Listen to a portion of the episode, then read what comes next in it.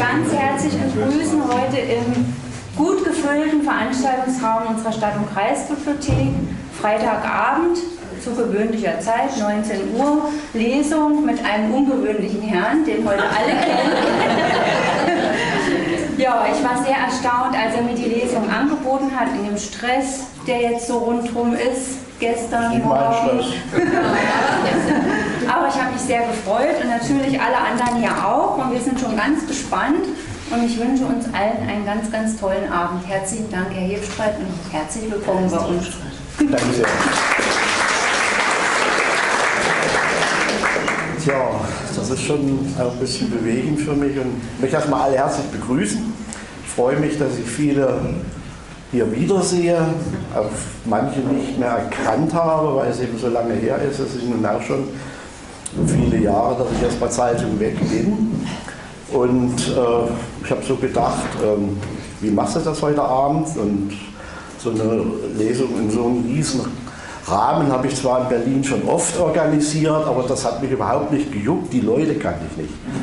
Und ich musste da auch nur Literaten vorstellen, habe da auf der Bühne die große Fresse gehabt, dann bin ich verzogen und habe eben die Leute machen lassen. Und wir haben uns Kunst und Kultur dann eben in Berlin in einer kleinen Lesebühne selber organisiert. Und ich habe gedacht, was machst du nun? Womit fängst du an? Erzählst du alte Kamellen, die vielleicht jeder schon kennt?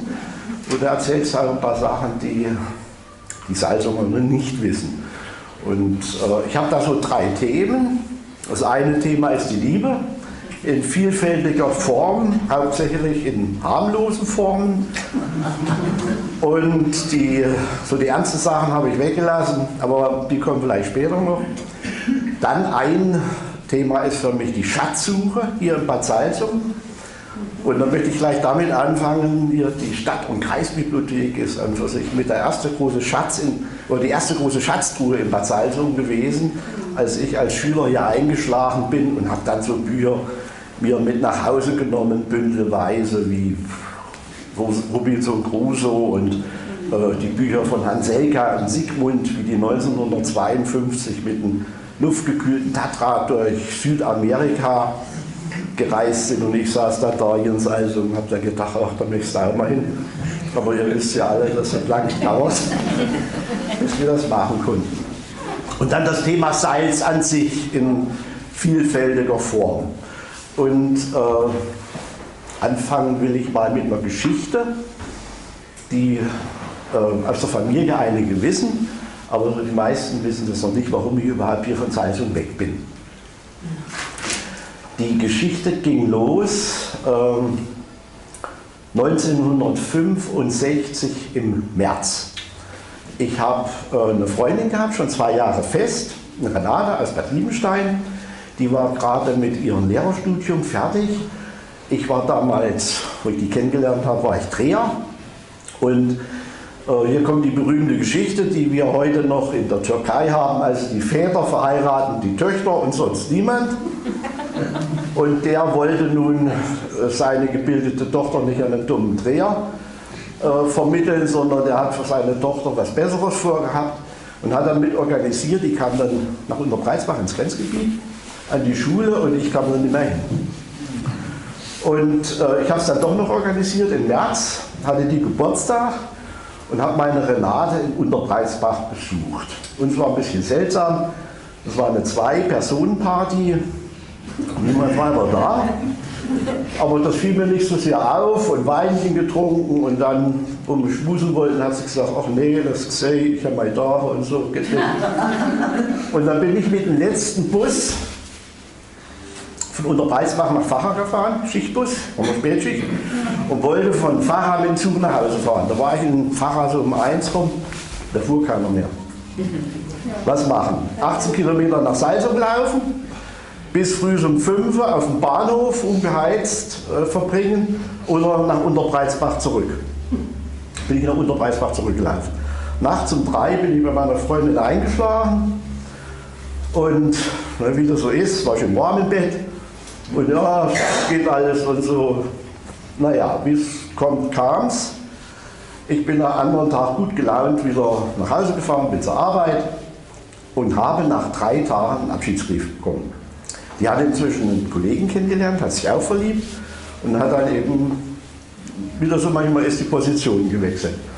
Ich habe sie nochmal getroffen und dann bin ich dann nach Hause, Kaltenborner Straße, habe die Leiter auf den Boden gestellt, habe oben einen Strick festgebunden, mir um den Hals gehangen und habe eine Stunde auf der Leiter gesessen und wollte mich an sich aufhängen.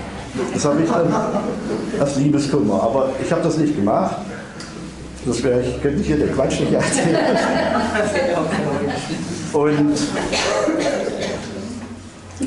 diese Geschichte ist schon mehrfach, habe ich die auch beschrieben. Also ich habe in einem Buch, habe ich das beschrieben, Grenzsoldat, das ist vor sechs, sieben Jahren. Da ist diese Geschichte schon zum Teil drin und dann auch mehrfach noch. Aber ich habe dann, äh, also war wie gesagt war 65 und habe dann 66 die Information bekommen, die Renate hat eine Tochter im Sommer geboren und dann habe ich gedacht, naja, rein rechnerisch kann ich mehr in Schuld gesehen, das sind andere. Und habe mich dann nicht mehr darum gekümmert.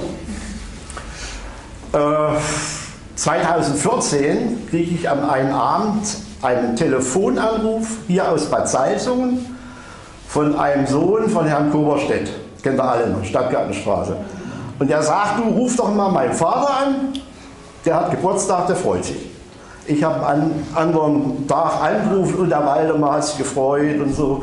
Und ich frage den Waldemar, ich sage, was macht denn dein anderer Junge? Und da sagt der Waldemar, der hat sich wegen einer Frau aufgehangen. Weihnachten. Und ich habe dann also fast eine Stunde mit dem gesprochen am Telefon, um meine Empathie zu bekunden, habe ich dem die Geschichte von mir erzählt, wie ich hier nach der Sache unter Preisbach mich auch aufhängen wollte und habe es aber nicht gemacht. Und als die Telefondiskussion vorbei war, war eine halbe Flasche Whisky leer. Ich war nicht mehr ganz nüchtern und ich kann ganz gut im Internet arbeiten, recherchieren, schwupp, schwupp habe ich meine Renate gefunden bei Stayfriend und habe dann auch gefunden, die Renate hat eine Tochter, nur die ist nicht 66 im Sommer geboren, sondern Dezember 1965. Da bin ich an den Rechner gegangen, um mal aus die Empfängnis ausrechnen und dann dachte ich, ha, genau stimmt, muss ich mit wenigstens zu 50 Prozent wahrscheinlich daran beteiligt sein. Und habe dann in meinen Tran, habe ich die heißt Ines, habe ich der Ines geschrieben, du pass mal auf, zu 50 Prozent kann ich dein Vater sein. Also,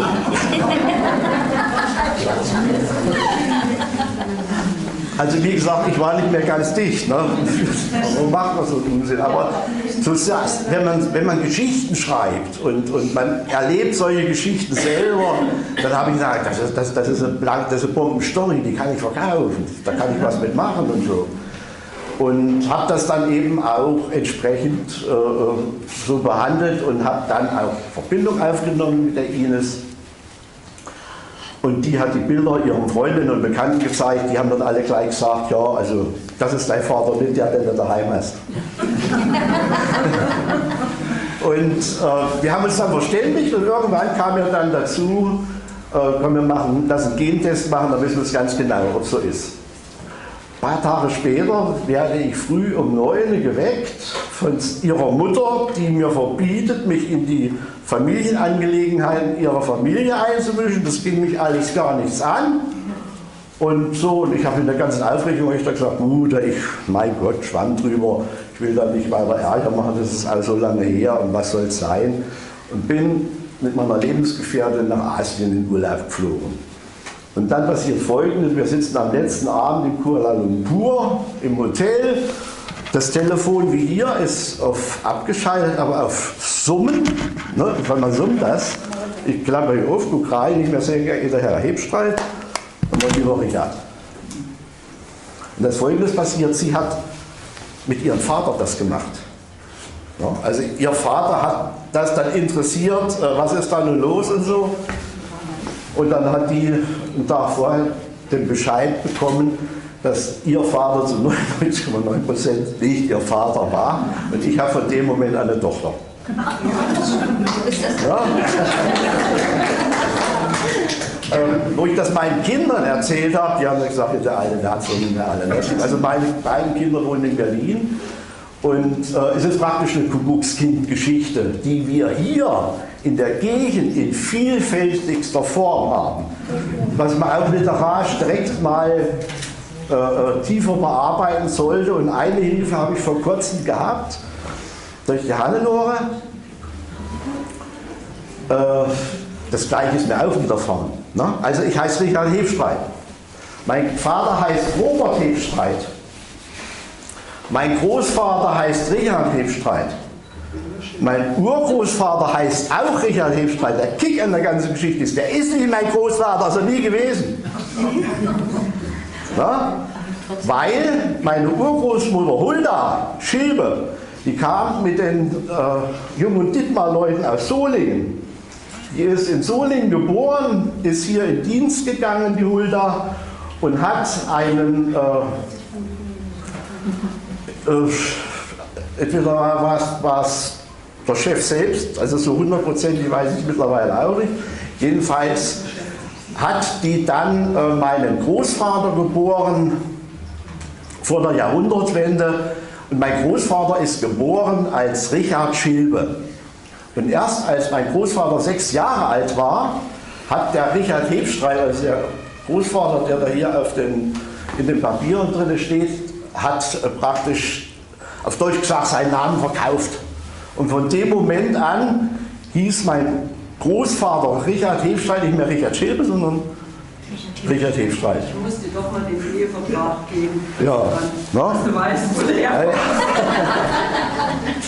Und der ging es an solchen, ja, der erste Gong zu der Geschichte war, weil A, schreibe ich da dran, die, die Katrin, meine Nichte, die heiraten wollen.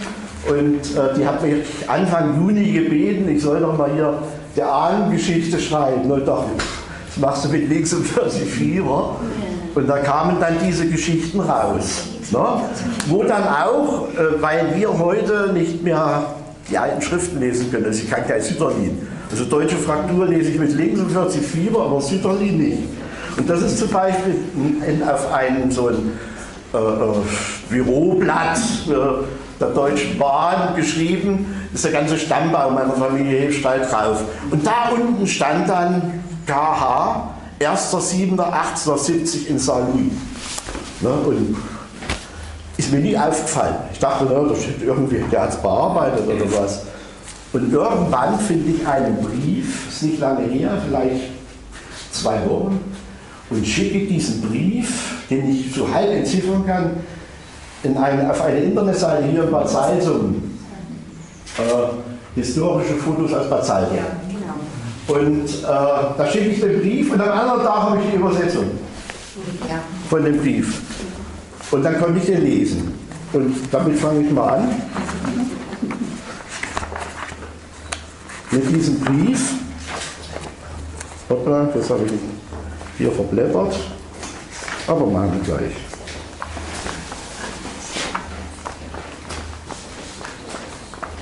Na, das haben wir schon gehabt. Sekunde. Da, den habe ich wieder nicht. So geht das manchmal noch Vorbereitung.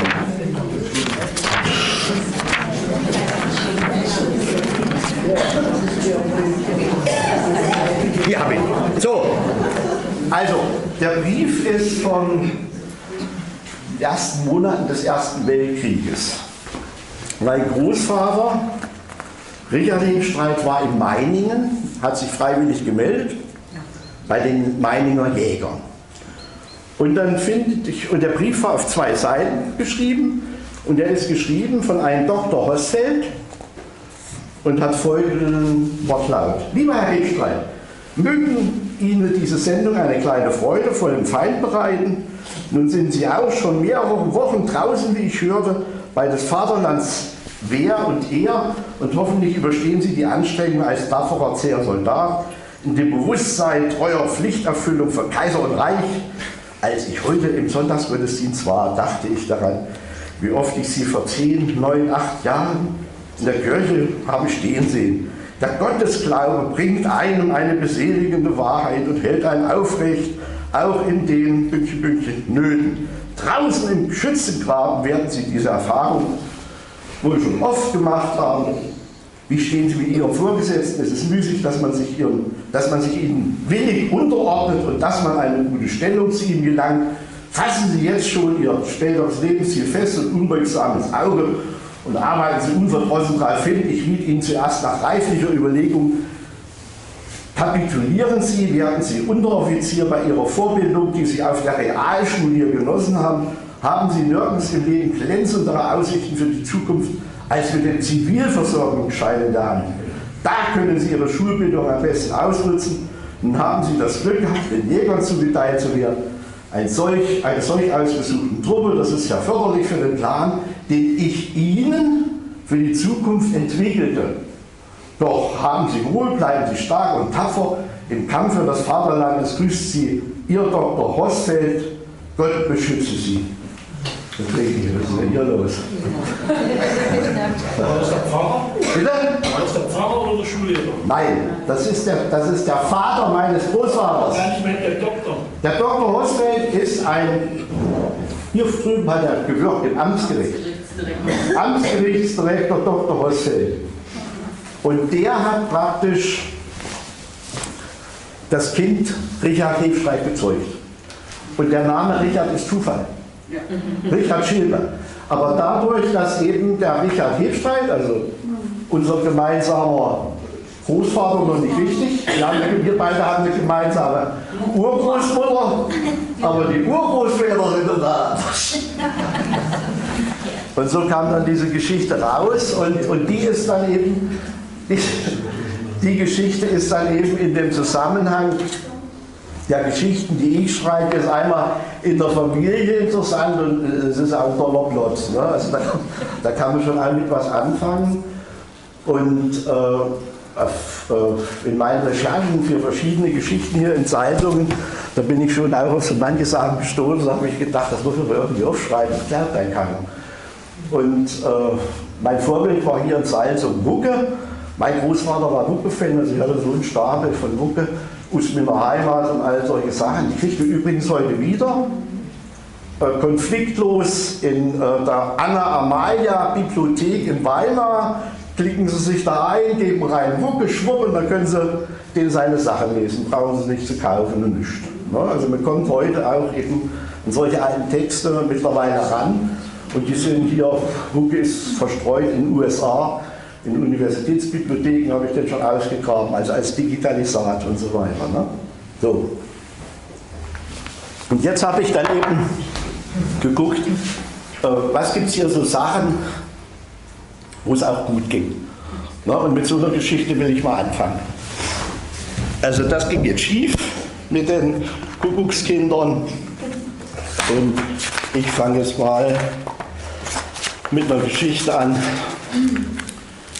die heißt Der Schliemer.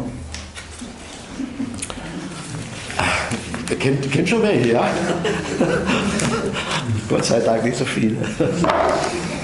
Also, erstmal, die Geschichten sind alle hier erstunken und erlogen, ist alles nicht wahr. Ja, dass ich hier, das muss ich so sagen, aus rechtlichen Gründen, ne, wenn dann einer sich irgendwie, manchmal äh, hat mein Name nicht richtig aufgepasst, also ich versuche sowieso immer, die Sachen anders zu verorten und, und andere Namen hinzuschreiben, und manchmal vertriebe ich das auch. Und, ne? Aber wie gesagt, die Personen, die Handlung des Buches sind frei erfunden, etwaige Ähnlichkeiten mit tatsächlichen Begebenheiten oder Leben oder verstorbenen Personen wären rein zufällig. Aber es sind eben auch Sachen dabei, die habe ich halt so erlebt, beziehungsweise habe ich die erträumt und dann habe ich sie aufgeschrieben. Ne? Also was jetzt hier wahr ist, können Sie äh, äh, nehmen, wie Sie wollen. So, fangen wir mal an. Hat Doi schon mal von Hinge geschliemt? fragt mich Corti an meiner Weiberdrehbank in meiner ersten Lehrwoche. Nee, antworte ich und bekomme rote Ohren. Dass ich noch nicht mal von vorne geschliemt habe, sage ich Corti nicht. Gerade vor einem Jahr sah ich das erste Mal, wie von der Seite geschliemt wurde. Ficken haben wir damals keinem gesagt. Umgangssprachlich hieß das bei uns 15-jährigen Jungs in Südwestthüringen Pimpern. Mit dem Schliemen das konnte ich mir aber gleich denken, was Cotti meinte. Schließlich, schließlich hat er es dann doch noch nachträglich auf Hochdeutsch Pimpern genannt und teilweise erklärt. Er macht es mit seiner Freundin jeden Tag so gegen Abend, prallte Cotti, von vorn und von hinten. Nach ein paar Wochen stellte sich heraus, Cotti hatte seine Adelheid entweder von vorn oder von hinten angeschrien. Cotti wagt es nicht gleich seiner Familie aufzutischen, dass er Vater wird. Sein Vater wird ihn totschlagen, dachte Cotti. Cotti bemühte sich, alles wieder rückgängig zu machen. Na, eigentlich bemühte sich erst einmal Adelheid alleine. Adelheid kletterte, wenn ihre Eltern nicht zu Hause waren, auf einen Stuhl.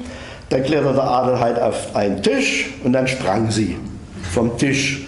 Adelheid sprang sehr oft und sehr lange. Es half nichts, all das Gehüpfe. Lediglich im Keller fiel der Lehmputz flatschenweise von der Decke. Auch das viele Heulen nützte nichts. Adelheid bekam zu ihren roten Haaren nur noch rote Augen. Nun versuchte es Corti mit seiner BK. Die BK war ein schweres Motorrad mit Kardanwelle, weil die DDR wenig Motorradkettenproduktion hatte, mit der er und Adelheid zu einem Bahngleis kurz nach dem Abendzug nach Meiningen fuhr. Dann ging es im zweiten Gang zwischen den Gleisen auf den Schwellen ein paar Kilometer hin und zurück, bis die Adelheid nicht mehr sitzen konnte und Bauchschmerzen bekam. Am anderen Tag hatte Adelheid Blutung und Adelheids Mutter schleppte die Adelheid mit einem feuerroten Hintern und feuerroten Augen zu Dr. Capelle, Capella nach Bad Salzung. Und Capella meinte, Adelheid ist schon im fünften Monat und sollte bitte nicht mehr Motorrad fahren.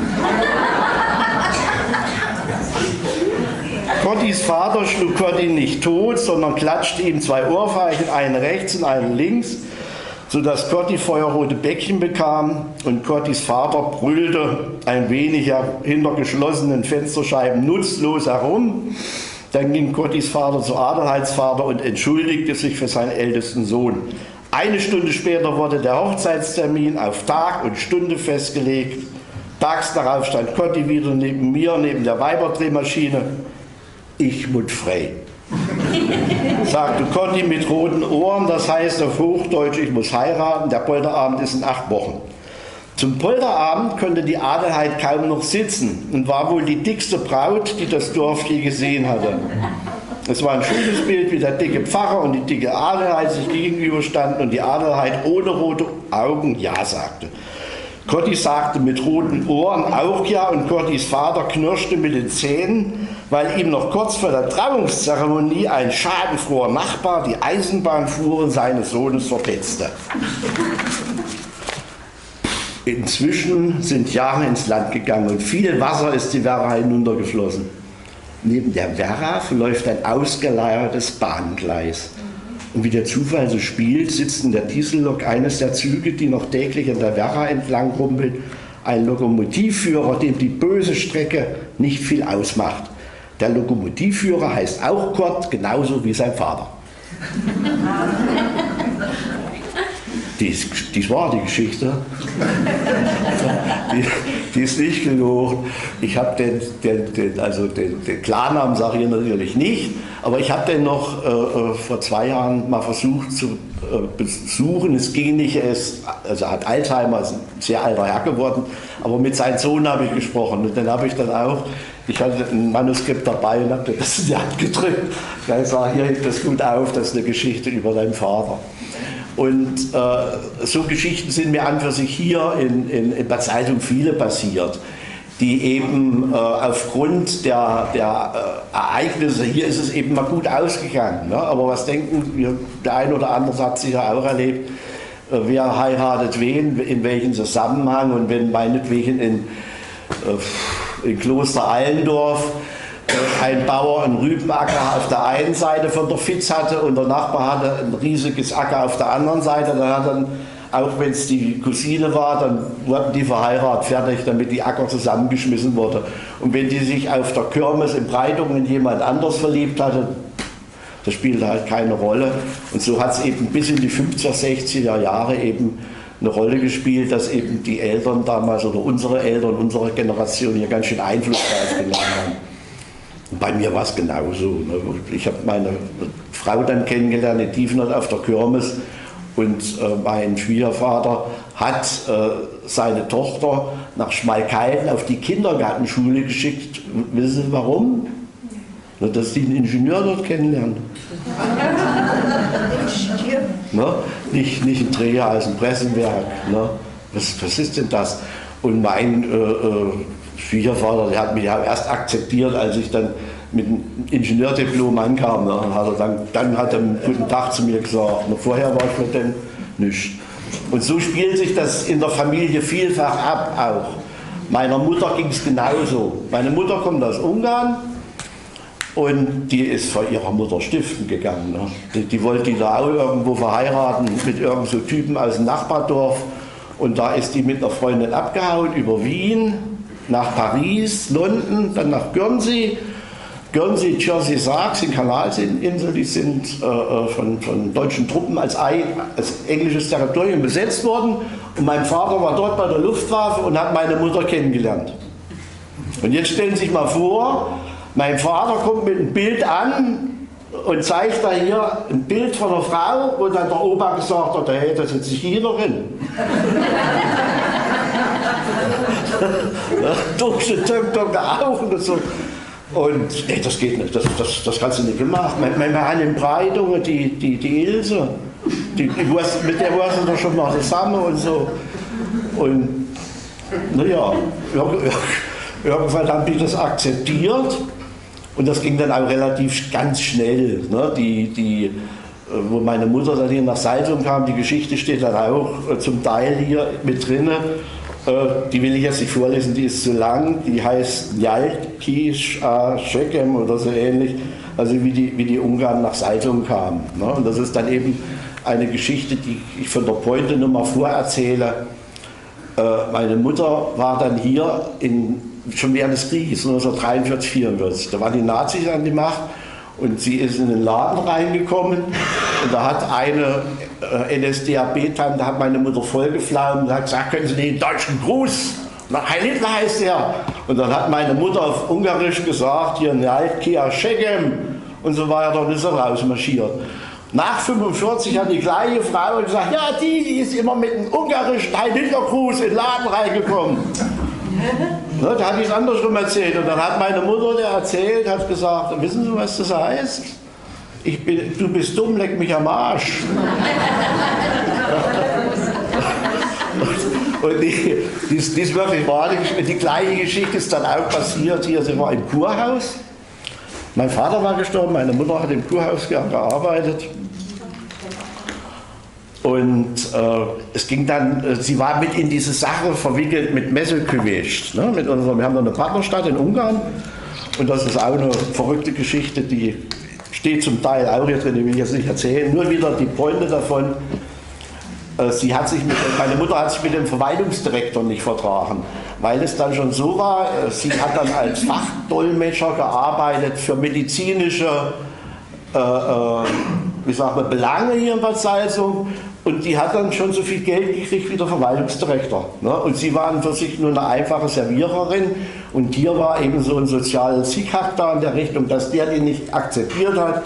Und jetzt kamen die ersten äh, Gäste aus Messegewisch für die Partnerschaftsunterzeichnung und tralala und ein Zirkus mit dem Bürgermeister damals. Und dann hat er sie gefragt, also Frau Hebstreit, schreiben Sie mal auf Zettel hier, was heißt denn hier, Herr, äh, schönen guten Tag, wir freuen Sie, dass Sie da sind. Ne? Dann hatte ich auf den Zettel in deutscher Lautschrift geschrieben, hier Njaltkia Schekem und so ähnlich. Und dann kamen die Reihen alle unten im, im Kurhaus, ne, eine ungarische Delegation, der stellt sich hin und dann sagt, Njaltkia Schekem. Ne? Und die haben alle gelacht und er hat sich gefreut, dass sie so gelacht haben. Ich also, ich bin dumm, leck mich am Arsch. So, also, jetzt waren wir bei der Geschichte mit dem Schniemer. Jetzt wollen wir mal mit einer anderen Geschichte weitermachen. Mit, habe ich sie. So, das ist eine Geschichte, die ist nicht weit von hier passiert. Sind wir gerade vorhin vorbeigelaufen in der Kurhausstraße. Die heißt Auf dem Tisch. Ludger, der Schneider aus Thüringen, nähte manchmal um Mitte 1985 noch im Schneidersitz auf dem Tisch beim Heften von Stoffteilen. 30 Stiche schaffte er in der Minute wie sein alter Meistervater, von dem er sein Handwerk erlernt hatte. Obwohl schon seit ungefähr 1870 mehrere mechanische Nähmaschinen in der alten Werkstatt benutzt wurden, erhielt sich diese Tradition die einen einfachen Grund hatte, den heute kaum noch jemand kennt. Selbst bei Wikipedia steht nur die Vermutung, damit die bearbeitenden Stoffteile nicht auf dem Fußboden hängen und die bei der Arbeit abfallenden Stoffteile nicht in Staub fallen. Ein Schneider brauchte seit Jahrhunderten für seine exakte Arbeit gutes Licht. Das beste Licht der Schneiderwerkstatt war nicht auf einem Stuhl vor dem Tisch am Fenster, sondern auf dem Tisch. Der Meister saß immer links am Fenster, der Altgeselle rechts neben dem Fenster und der Junggeselle saß in der Mitte mit dem Rücken zur Werkstatt, damit er schneller aus der Werkstatt neue Teile und Knöpfe holen konnte. Ludger saß gerne auf dem Tisch, auch damit er seine Kunden schon sehen konnte, wenn sie auf der Straße dem Geschäft näherten. Gesellen hatte Ludger schon lange nicht mehr, er der Schneider, Ende 40, arbeitete alleine und manchmal, wenn es viel zu tun gab, half seine Frau die Gusti. Auguste war zur Kur und seine Stammkundin Annette näherte sich dem Fenster, von dem Ludger schon eine stumme Begrüßungsverbeugung auf den Gehweg sendete. Annette ging nach der neuesten Mode gekleidet, in einen von Ludger genähten, eleganten, taillierten, sandfarben, leichten Sommermantel, passend zu dem strohblonden Haar von Annette. Als sie die Werkstatt betrat, die von einem hohen Tresen geteilt war, lehnte sich Annette mit beiden Ellenbogen auf den Tresen, verschränkte die Hände hinter den Kinn und sagte zu Ludger, so könnte ich nicht den ganzen Tag sitzen, das ist ja viel zu unbequem. Aber sie schauen ja den lieben langen Tag nach den hübschen jungen Frauen auf der Straße aus. Ludger grinste freundlich und meinte, das ist doch ganz leicht, setzen Sie sich doch mal auf den Tisch. Annette zog das duftige Mäntelchen aus und begann flugs auf den Tisch zu klettern von dem Meister Lüttger inzwischen flink und behend gesprungen war. Das war nicht einfach, der Tisch war hoch. Annette hatte einen engen, kurzen blauen Rock an, der ihr ein wenig bei der Schneidersitzposition behinderlich war. Unter dem blauen Rock hatte sie halterlose blaue Strümpfe aus dem Westen an. Das Höschen hatte einen ähnlichen Spitzenbesatz. Sie saß nun mit dem Rücken zum Fenster, zwischen der blauen Pracht leuchten Annettes wohlgeformte Schenkel unter dem Rock dem Meister entgegen, die er schon mehrfach vermessen hatte. Er hatte ihr Alter und alle Maße im Kopf.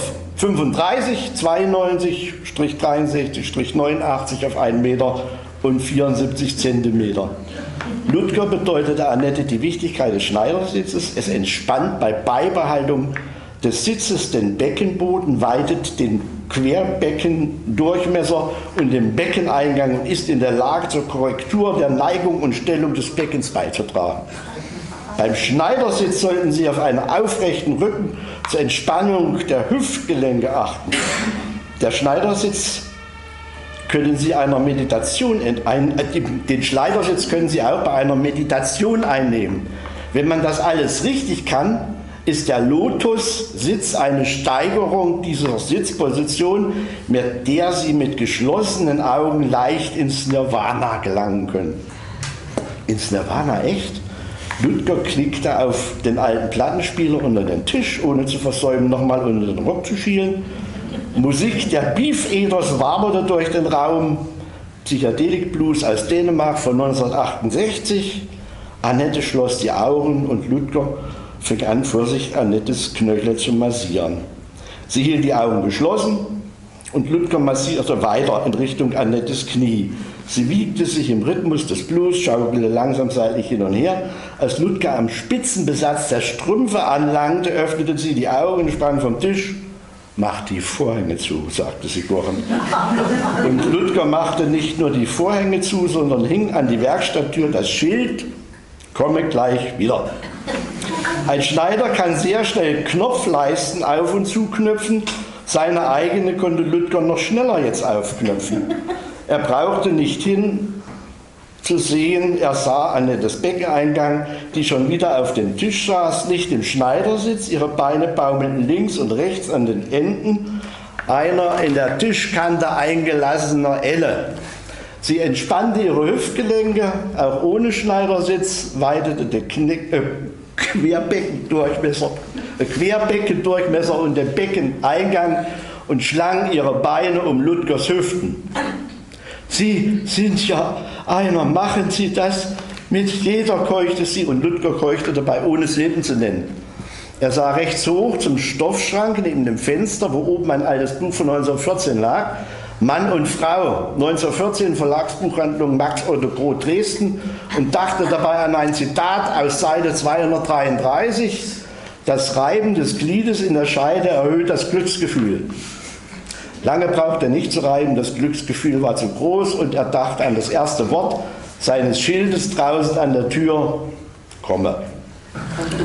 Macht nichts, sagt Annette, als er das Schild wieder abhing, ich komme morgen wieder. Annette kam fast jeden Tag, bis Ludgers Frau aus der Kur zurück war. Nach mehreren Wochen, in denen sich Annette nicht bei Ludger meldete, bekam Ludger einen Telefonanruf mit dem folgenschweren Inhalt, dass Annette schwanger von Ludger wäre und für einen Betrag von 25.000 DDR-Mark auf alle weiteren Ansprüche verzichte. Besonders seine Frau würde nie etwas von dem Geschehen auf den Schneidertisch erfahren. Ludger zahlte. Monate gingen ins Land und Annette blieb bei ihren Maßen. 92, 63, 89. Lediglich die Haarfarbe änderte sich ins Brünette. Ein Freund erzählte er vom Buch Mann und Frau, den Zünden auf dem Schneidertisch und dem schönen Geld, was er dafür bezahlt hat. Der Freund erzählt es einem Polizisten und der erzählt es dem Staatsanwalt. Danach gibt es ein Gerichtsverfahren und das Ereignis wird Inhalt einer Büttenrede. So erfährt es die ganze Stadt von dem Schneidertisch, dem Buchmann und Frau aus der Verlagsbuchhandlung Max Otto Groth Dresden und den 25.000 Mark für kein Kind. Das war's. So, höre ich mit den Schweinkram auf. Also das war jetzt hier aus dem Thüringer Decameron. Das gibt es nur als E-Book. Also das kriegt mit gedruckt noch nicht. Ich muss das nochmal überarbeiten in vielen meiner Bücher, weil ich nehme das ja alles nicht so ernst. Sind unwahrscheinlich viele Fehler noch drin. Grammatikfehler, stilistische Fehler. Ich habe mehrere, wie sagt man, Korrektoren. Eine ist auch heute hier. Nee, nee, zwei. Zwei sind hier. Also mein Lebensgefährte und noch eine gute Freundin aus Bad Salzung. Und dann, wie gesagt, das ist wird weitergeschrieben und dann äh, sind dann eben auch so lustige Sachen passiert, dass ich mal eine Geschichte geschrieben habe über einen ähm,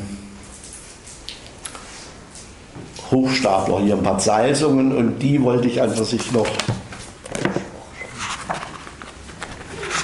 jetzt zu Gehör bringen, äh, die ich auch von der, von der äh, na, wie sagt man, vom, vom Plot her interessant fand. Weil äh, Hochstapler-Geschichten äh, mich immer interessiert haben. Die erste tolle Hochstapler-Geschichte, die ich in der Literatur gelesen habe, ist eben die, äh, sind die Bekenntnisse des, Bekenntnisse des Hochstaplers Felix Krull von Thomas Mann. Und so in der Richtung habe ich immer nachgegrast. Gibt es denn noch so ähnliche Sachen und kann ich da selber mal was machen und so. Und ich bin auch so ein kleines bisschen Hochstapler im literarischen Sinne also zum Beispiel, die, die, äh, wenn Sie in der Zeitung gelesen haben, ja, ich bin Theatermanager, ne, steht da drin, ist alles gelogen, stimmt alles nicht. Das ist, ich habe Theaterleute kennengelernt, die haben mich gefragt, äh, kannst, machst du mit hier bei dem Projekt? Ne? Projekte wisst ihr ja zeitlich begrenzt, hat einen Anfang, hat ein Ende. Und so, dann habe ich da losgelegt, haben nach 14 Tagen äh, sollte ich äh, praktisch äh, eine Saal buchen und da hier 14.000, 15.000 Euro äh, Sachen ging und so. Und ja, das machst du dann und so. Ich sage, nee, nee, also das hier, wenn da, ich, ich, ich, ist nicht mal, ich, ich habe kein Geld dafür. Ich denke, du, ja, du machst das Management und du kriegst das schon, du musst jetzt wissen, wo du das Geld besorgen kannst und so. Ne? Und dann schwupp, war ich wieder kein Theatermanager mehr, weil das war mir dann halt zu komisch dann. Ne? So, die Geschichte heißt, wie ein Lied durch Salzingel ging. Wer kennt sie? Noch keiner. Na doch, ich glaube zwei. Ne? Also, zu Zeiten, als noch keine Straßenkehrmaschine durch Salzingel fuhr, hatte man in der Stadt einige trinkfeste Männer mit ziemlich kräftigen Oberarmmuskeln, welche vom manuellen Kehren der Straßen mit riesigen Reisigbesen kamen. Die Kehrer waren fast immer zu zweit. Und zwar mit einem Blechkran unterwegs. Einer kehrte den linken, der andere den rechten Bordstein. Die Fußwege wurden nicht gekehrt. Dafür waren die Anlieger zuständig. Der berühmteste Straßenkehrer, den Salzingel je hatte, war der Capri Karl, der aber weder Fischer noch in Süditalien die Sonne untergehen sah oder gar in eine Marie verliebt war, eigentlich nur Salz und Bismarck-Heringe kannte, die es jedoch in der Werra bei Salzungen zu der Zeit nicht gab. Karl war nämlich ausgebildeter Obertenor und saß bei einem der ersten schweren Bombenangriffe 1942 in Berlin ein wenig zu lange im Keller, weil das Haus darüber zusammenstürzte. Ein großer Teil erstickte im Luftschutzkeller, ein kleinerer Teil, darunter der Karl, war darum seelisch krank und konnte seinen Beruf nicht mehr ausüben. Lange nicht mehr das singen, was er sollte. Nach einer gelungenen Kur in Salzingen hat er jedoch seine beschädigte Lungen, hatten sich jedoch seine beschädigten Lungen etwas erholt und er hatte nun wieder mehr Luft und Lust zum Singen. Nur sein Gehirn funktionierte nicht mehr so ganz, weshalb Karl in Salzingen städtischer Arbeiter wurde. Ab 1944 wurde ihm befohlen, wenn bei Capri die rote Sonne im Meer versinkt, nicht mehr öffentlich, vor allem beim Straßenkehren zu singen, denn das Lied war schon für den Rundfunk bzw. für Volksempfänger gesperrt, da die Amerikaner bereits in Capri gelandet waren. Erst nach dem Krieg bis Ende der 50er Jahre sang Capri Karl das Lied wieder bei seinen täglichen Feierabendbieren auf der Bauerfeldkreuzung, wo im Hochsommer die Sonne rechts hinter der Kreinberg unterging. Fast jeder Stadtbürger, ob Genosse oder keiner, kannte dieses Lied, weil Capri Karl es immer wieder und zwar aus vollster Seele sang, mit tiefer Inbrunst, je später umso tiefster.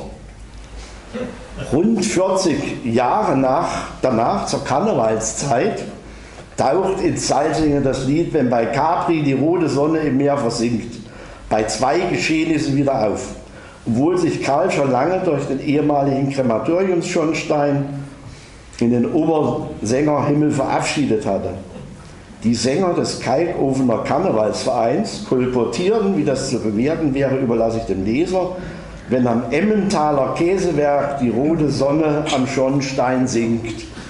Zu einer Zeit, in der ein Professor der Pathologie, Hasso Esbach aus Magdeburg, seiner neuen Bekanntschaft und Liebe in Salzung, übrigens einer Apothekerin, den kleinen Kassettenrekorder aus dem Westen auf den nach Westen gerichteten Balkon stellte, im noch kalten März, wenn in Salzungen die Sonne nicht rechts, sondern links neben den Kreinburg untergeht.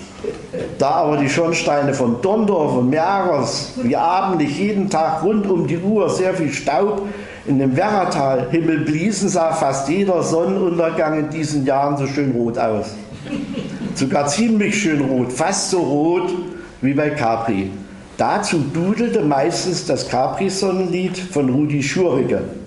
Und die Apothekerin erzählte dann gerne ein oder mehrmals der Professor Esbach aus Magdeburg, jenes Ereignis vom Februar, als ein Mann mit weißem Kittel und Stethoskop um den Hals sich ein Taxi nach Erfurt zum Krankenhaus bestellte. Also hier im Krankenhaus Bad Salzung. Ja.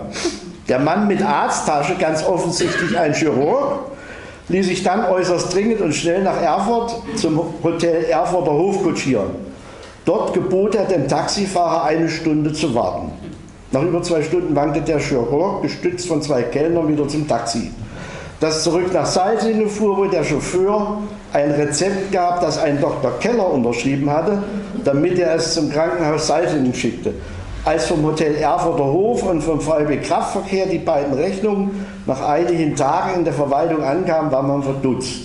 Weil der Dr. Keller an den angegebenen Terminen im Operationssaal des Krankenhauses operiert aber mit dem Taxi durch die Gegend über die Glasbach nicht gekutscht war und sieben Pilsner Urquell und zwölf Weinbrand Spezi im Erfurter Hof getrunken, geschweige denn zwei Glotter Bleu verspeist hatte. Nach der Befragung einiger anonymer sowie inoffizieller Mitarbeiter fand man jedoch bestätigt, dass der neu eingestellte Hausmeister und Heizer, jener, der den Hof wieder schlecht kehrte und auch ganz mies und unzuverlässig heizte, der Taxigast war Außerdem habe ihn eine Mitarbeiterin des Krankenhauses gesehen, also mit einer halben Flasche Wodka in das Taxi stieg. Wobei zu erwähnen ist, dass der Heizer frisch aus Untermaßfeld kam, von wo ihn die Abteilung Inneres zu diesem Heizerjob nach Salzungen berufen hatte. Solche windigen Hochstapler gibt es in Salzung, erzählte die Apothekerin dem Professor Hasser Esbach. Aus Magdeburg und dazu freundlich grinste und sein feingeschliffenes, Sektglas zum Prost erhob. Wochenlang, sogar noch heute, als sie mir wieder einfiel, wurde und wird diese Geschichte aus dem wahrhaftigen Leben der vielfältigsten Varianten durch Salzinger kolportiert.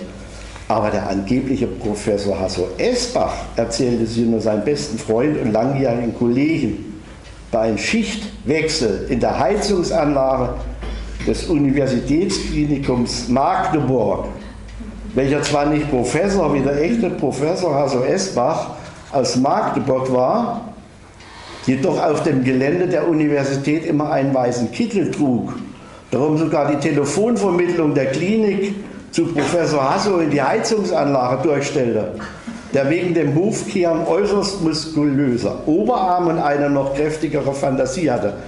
Und die Salzinger Apothekerin erfuhr übrigens am eigenen Leibe, dass ihr Hasso aus Magdeburg ein ebenso fantasievoller Heizer war wie der Doppelgänger des Dr. Keller aus der Heizungskeller im Salzinger Krankenhaus.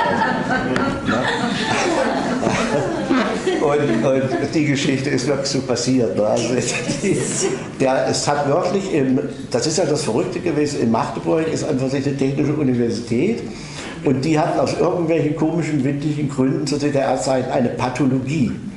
Und dort gab es auch einen Professor, der hieß natürlich anders. Ne? Aber der Professor war auch Gründungsrektor dieser, dieses pathologischen Institutes und als diese Geschichte, die so ungefähr 84, 85 rum passiert, war der schon zehn, zehn Jahre im Ruhestand. Der war gar nicht da. Ne? Und der, der äh, Heizer praktisch dort, der ist hier bei Zeit zur Kur gewesen. Ne? Und hat eben hier zur Kur eben diese Frau aus Bad Salzung kennengelernt und hat eben einen Professor gemacht. Ne? Und das ist halt mehrere Jahre nicht rausgekommen. Ne? Und äh, ich, ich bin ganz, also ich habe es nicht rausgekriegt, es war meine Frau. Ne? Die, die, hat die Geschichte rausbekommen.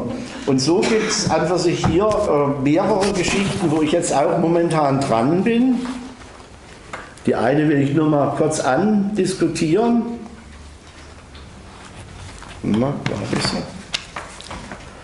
Und zwar ähm, so ein kleines bisschen steht ja in der Geschichte geschrieben, wie äh, praktisch die Kali-Industrie hier in unsere Gegend kam.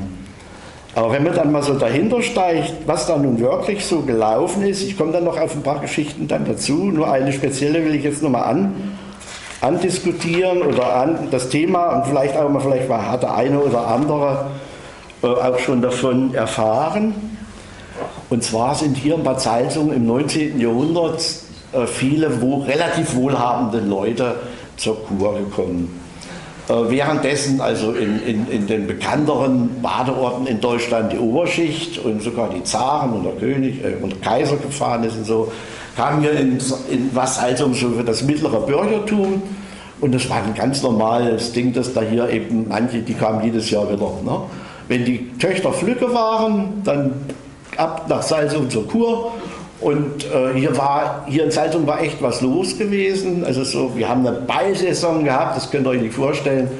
Da war jeden Abend Tanz hier, ganzen September lang rundherum war Kirmes gewesen und so weiter. Und da ging die Post ab und da war die Ausklang der, also der Ausklang der Saison. Und dann wurden natürlich die, die Mädels dann eben auf die Birsch geschickt ne? und sollten natürlich auch adäquate Partner finden. Also wenn es geht, Ingenieure oder Hausbesitzersöhne und solche Sachen, um solche Qualitäten ging es da. Und da gehörte auch eine Franziska Hadra aus Berlin. Die Franziska Hadra hatte einen Mann gehabt, der war ein schwerreicher Bankier und äh, Bankiers haben damals das Sinnen und Trachten auch gehabt, eben ihr Geld in sinnvolle Sachen zu stecken. Und wir haben hier rund um Salzungen einen ungeheuren Schatz gehabt ähm, an Bergbauaktivitäten, die leider alle vergessen sind. Äh, es ist vergessen der ganze äh, Kupferbergbau in der Gegend äh, von Möra, also Luther hat hier, ist da auch hängen geblieben, da war ja auch so ein kleiner Bergbauunternehmer und so weiter. Und wir hatten dann auch äh, solche Fälle hier in, in, in der Gegend, wo dann auch die Salzunger gedacht haben, hier, das ist Venediger, was ist das verpackt? Äh, habt ihr schon mal von dem Begriff Venediger was gehört? Sagt das was? Jemand? Gibt doch auch einen Venediger Stein Ja?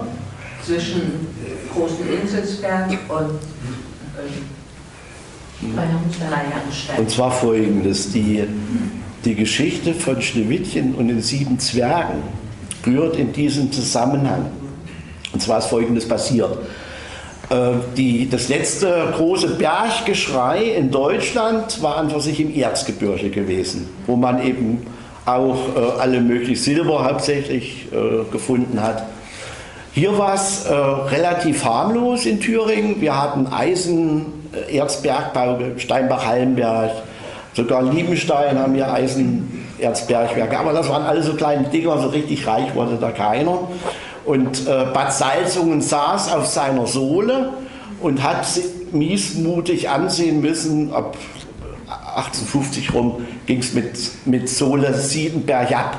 Weil es war zu teuer. Diese ganze, die, die ganze Technik hier mit den Gradieren, die haben ja die tollsten Sachen seit dem Mittelalter gemacht, aber irgendwo in Deutschland wurde schon blankes Speisesalz aus der Erde rausgeholt oder es kam mit einem Dampfer aus Chile oder sonst wo. Das Salz wurde auch immer billiger durch die Eisenbahn und so. Und das ehemals so reiche Salzung hatte auf einmal äh, seine Schätze fast verloren.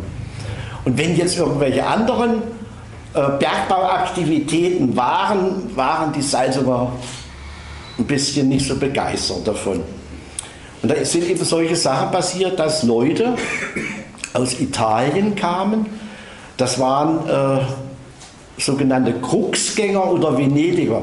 Das waren nichts anderes als Bergbauprospektoren. Das waren professionelle Geologen. Die sahen zwar ein bisschen komisch aus, waren Kopf kleiner, dunkle Haare, haben nur Lateinisch und Italienisch gesprochen, kein Deutsch, hatten Geld. Und dann gingen die, die kamen im Sommer, wuddelten da hier in Thüringen im Wald rum und dann waren die im Herbst wieder weg. Und äh, auch hier in Salz, zum Beispiel, wenn sie äh, äh, von, von über, über Langenfeld nach Unshausen wollten, war hinter Langenfeld Stopp und da mussten sie erst mal Geld bezahlen, um bis zur Abspann hochzukommen. Also man musste für diese Straßen Zoll zahlen und so weiter. Und äh, damit war dann erst Schluss mit dieser Zollzahlerei, als die Eisenbahn kam und die ganzen Fuhrgespanne haben kein Geld mehr verdient da hoch. Und da sind diese Venediger gekommen und dann hat mir gesagt, so Jürgen, du musst da jetzt so bezahlen, was hast du da in den Sarg drin? Und da haben die Pferde gehabt, Satteltaschen aufgemacht, reingeguckt, nur Dreck. Nur Dreck drin. Kein Gold, keine. Ne? Also die haben alle gedacht, Mensch, was sind denn das für Typen? Ne? Die schleppen jedes Jahr, schleppen die Dreck weg, die sind doch hier, die sind doch nicht dicht. Das ist, äh, ne? Und das Interessante an dieser Geschichte ist, in Venedig musste blaues Glas geschmolzen werden. Und die in Italien hatten kein Kobalt. Und wir hatten es hier. Keine Sau wusste das. In Schweina. Äh, der Kupferschieferbergbau war zu Ende. Und dann sind pfiffige Leute auf die Idee gekommen und haben den sogenannten Beischlagbrücken, schimpfte sich das. Da haben Leute aus Meiningen und noch ein paar andere Investoren und die haben dann losgelegt und haben Kobalt aus der Erde rausgeholt, Pechblende und lauter so ein Zeug und haben das nach Italien und haben die schönen Blaugläser. Und dann auch ging Böhmen los und irgendwann haben die das mitgekriegt. Ne? Da haben wir welche hinterher geschickt und gesagt, hier müsst ihr mal gucken. Und da ging Industriespionage schon los. Und dann wurde dieses Bergwerk aufgefahren und die hatten dann im ersten Jahr, ich habe mal in die Statistik reingeguckt, gleich 60.000 Dollar Gewinn gemacht. Mit ein paar Leuten, die da mit dem Pickel rumgesprungen sind. Und diese gleiche Geschichte ist hier mit der Frau Hatra auch passiert. Und der Herr Hatra war, wie gesagt, Bankier aus äh, Berlin und hat mit noch ein paar anderen Investoren angefangen, in Leimbach-Kaiserroda zu bohren. Äh, Da war Sangerhausen schon gelaufen, Kali-Industrie. Was die hier noch nicht so wussten, durch die Erfindung, die es durch Liebig gab und so, am Kochsalz war keine Sau mehr interessiert damals. Die haben Kali gesucht. Und die Salzunger dachten immer hier, was wollen die da, das kann man doch gar nicht gegessen, das Zeug. Und das wurde genommen als Düngemittel. Und noch besser war Salpeter, Sprengstoff. Sprengstoff. Ja, Sprengstoffwerke Piesteritz, also alles, was praktisch vor Dynamit war, wurde hier mit aus der Erde rausgeholt. Das hat man damals gesucht. Und da ist der Herr Hadra ist bis gekommen bis Meter 151, also zwischen, erst gekommen zwischen 100, 144 und 151 Meter. Seine Frau war hier der Walzer Kur. Dann hat er sich Herz ein bisschen komisch gefühlt, ist mit seiner Frau nach Berlin gefahren, dort ist er umgefallen, war tot. Und dann ist die Frau, die Franziska Hadra, hatte gute Nerven und wahrscheinlich auch ihren Kutscher in Bad Salzung, der sich um sie gekümmert hat. Wenn sie hier rumgefahren ist und hat das alles schön überwacht, hat in einer Pension mit mehreren Bediensteten gewohnt und kam 1893 wieder und hat ab 219 Meter Kalisalz gefunden. Und dann ging von der Franziska, gibt es herrliche Bilder, ich kann dir mal im Internet habe ich schon, die Bergleute sahen damals aus wie Seeleute beim Scheißwetter. Die mussten sich durch die, durch die äh, wie sagt man, durch den Kies buddeln. Ne, war es nass, hat es geregnet, ganz Tag unter Tage, bis sie unten zu der Kalischicht kam. Und die Bilder, die, man sieht, der denkt, das ist, das ist ein, ein, die, die Typen sind aus so einem Seeräuberfilm. Ne? Die haben alle so diese, diese Seemannsmützen auf und damals gab es noch kein Gummi, die haben Wachsmäntel an und da haben die sich bis runter auf 219 runtergewühlt und das war dann, ich habe jetzt vergessen, wie, der Schacht hieß, aber das war praktisch die Nummer 1 gewesen. Ne? Dann kam Jagers und Springen und das ging dann weiter, schwupp, schwupp, schwupp, bis die praktisch hier den ganzen Kali aufgefahren haben und jetzt gehört das der Drecksback von Hessen. meist an Anführungsstriche. Ne?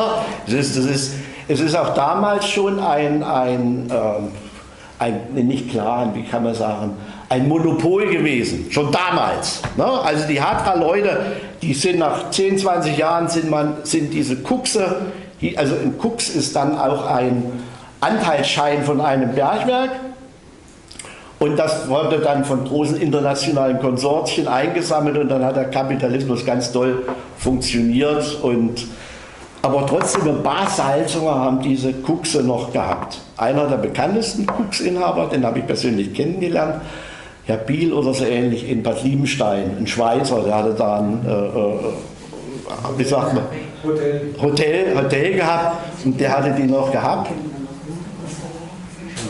Und die letzten Anteile, also dann ging ja das große, das große Bohren hier weiter in der Gegend.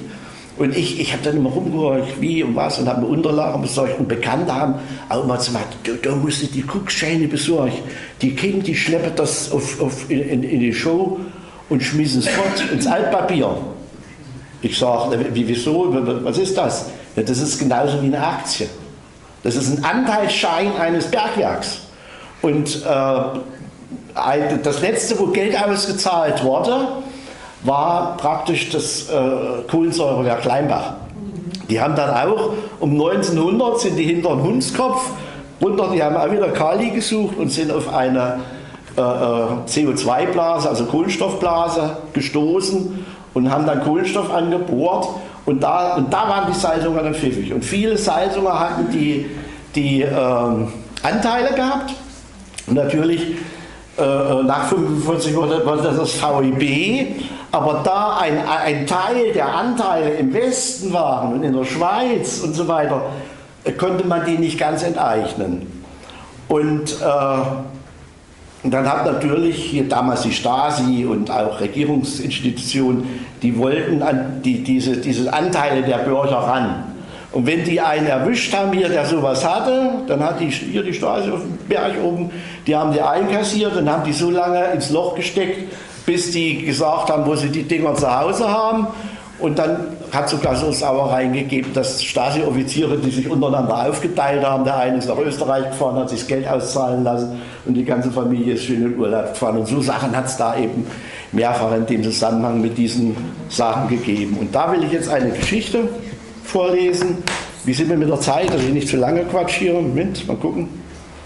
Jetzt haben wir um.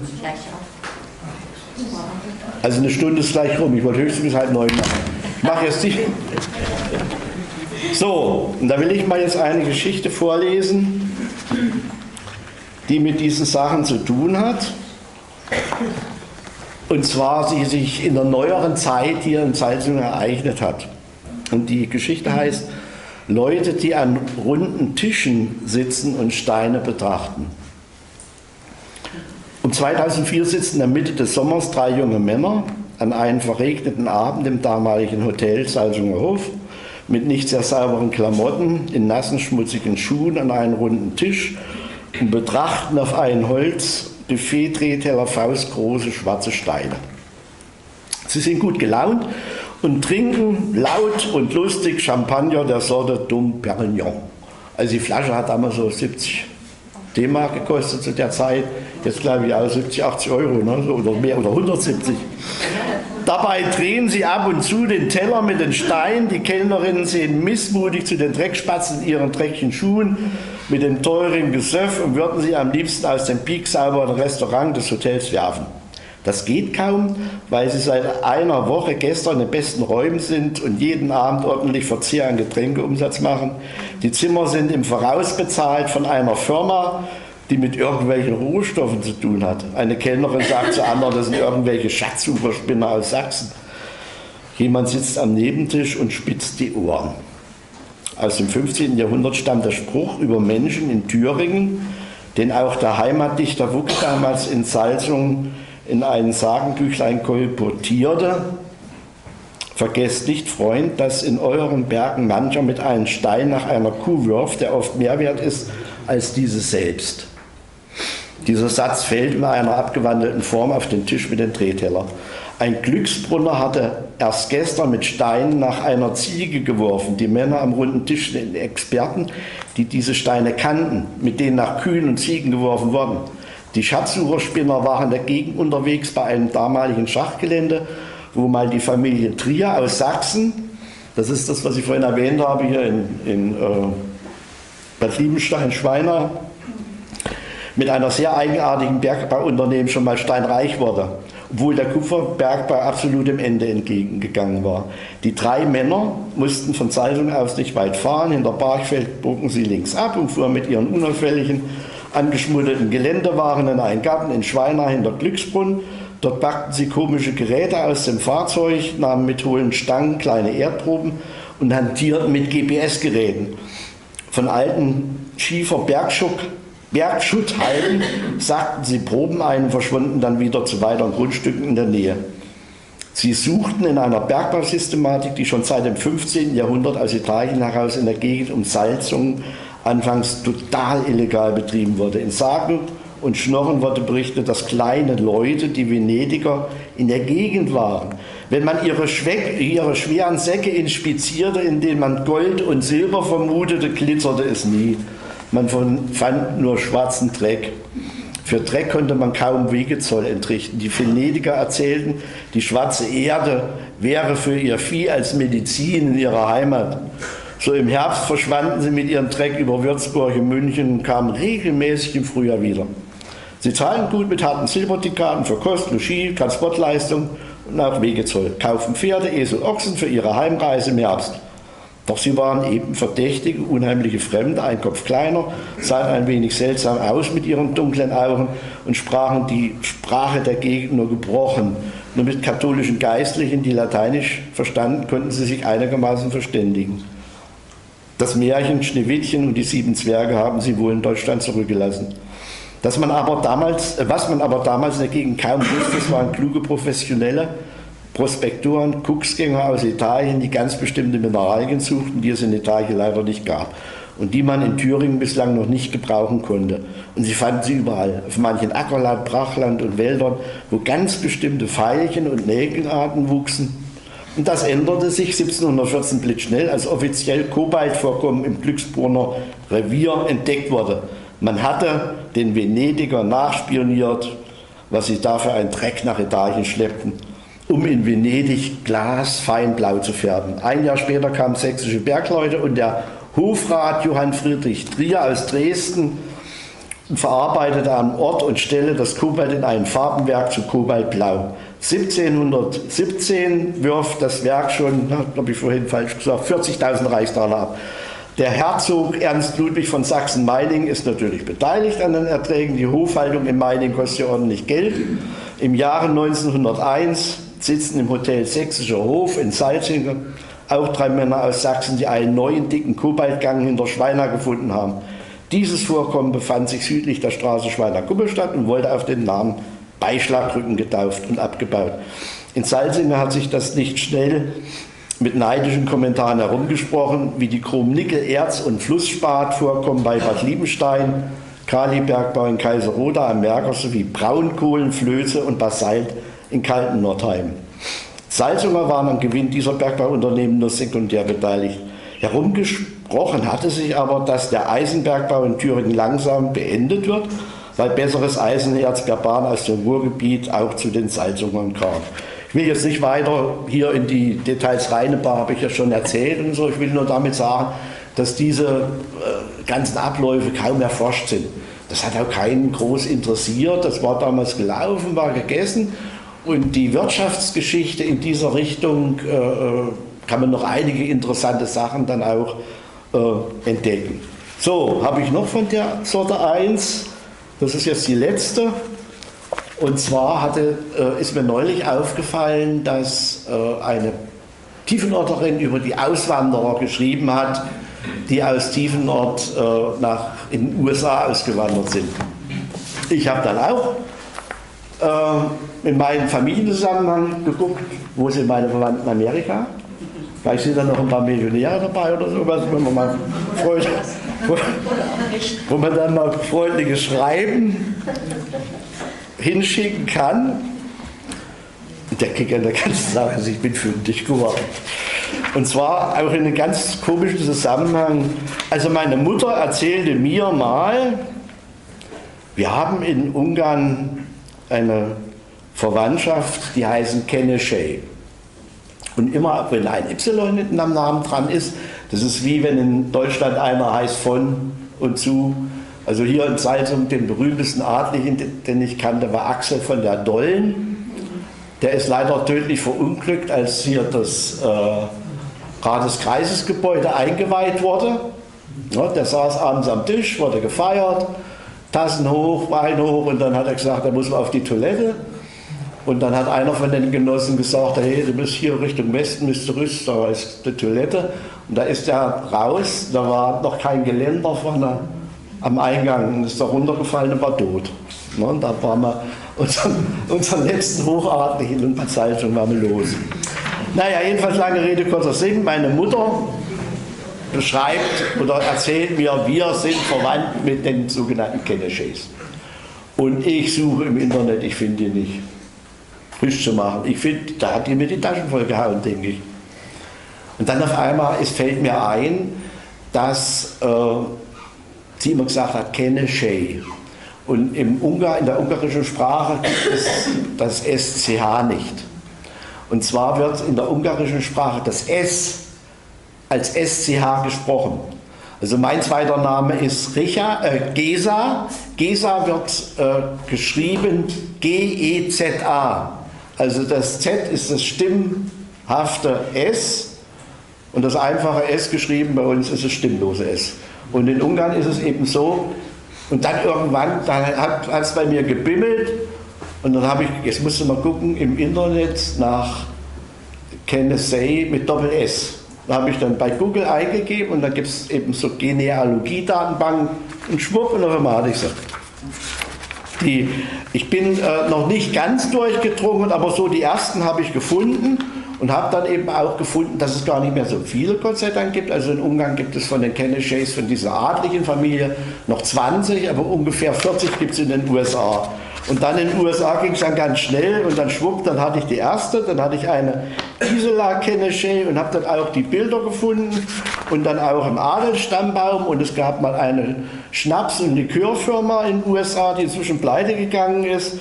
Und dann die letzte Kennedy, die schon, habe ich schon einen Brief hingeschrieben, ist in, in New York, eine, eine Stefania Kennedy, die hat dann auch das gemacht, äh, weil in, Amerika weiß keiner, dass mit diesem Y, dass es ein Adliger ist.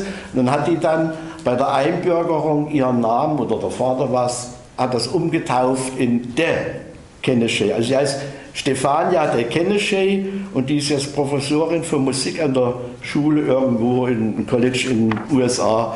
Und dann schwupp, dann hatte ich noch einen, dann hatte ich noch einen Moritz Kennedy und jetzt muss ich nur warten, jetzt ist nur Geduldarbeit und irgendwann finde ich die und dann muss ich eben auch klären, stimmt das oder ist das auch wieder so eine Ende wie damals, äh, was mir erzählt wurde hier im Zusammenhang eben mit meinen Ahnen. So, und jetzt die letzte Geschichte äh, geht um einen Auswanderer aus dieser Gegend. Und zwar äh, fange ich mal ganz kurz damit an, warum hat Wucke keine, warum hat Wucke nicht geheiratet, wisst ihr das? Oder könnt ihr euch das vorstellen? Für einen Intellektuellen hier in Bad Salzung äh, brauchte, der, brauch, brauchte der immer interessante gebildete Frauen und die kamen eben aus Leipzig und Berlin, nicht aus Kaltenborn. Na? Und äh, er hatte dann eine Freundin gehabt, das war die Wilhelmine Mylius aus Thema. In die hat er sich schrecklich verliebt, aber sie sich nicht so sehr in ihm, aber sie waren sehr verbunden und haben sehr viele Liebesbriefe miteinander ausgetauscht und die sind auch sehr rührend. Und ich, irgendwann habe ich auch diese Liebesbriefe gefunden. Und will mal damit anfangen. Also die Geschichte heißt Üsgewandert. Der Salzunger Heimatdichter Ludwig Wucke interessierte sich für die vielen armen Salzunger Bürger, die um 1848 in die USA auswanderten. Um 600. Allein schon, weil er ja selber mal ein Auswanderer nach Holland war. Mit den Salzunger Auswanderern in den USA konnte aber wenig korrespondieren, weil die kaum schreiben konnten.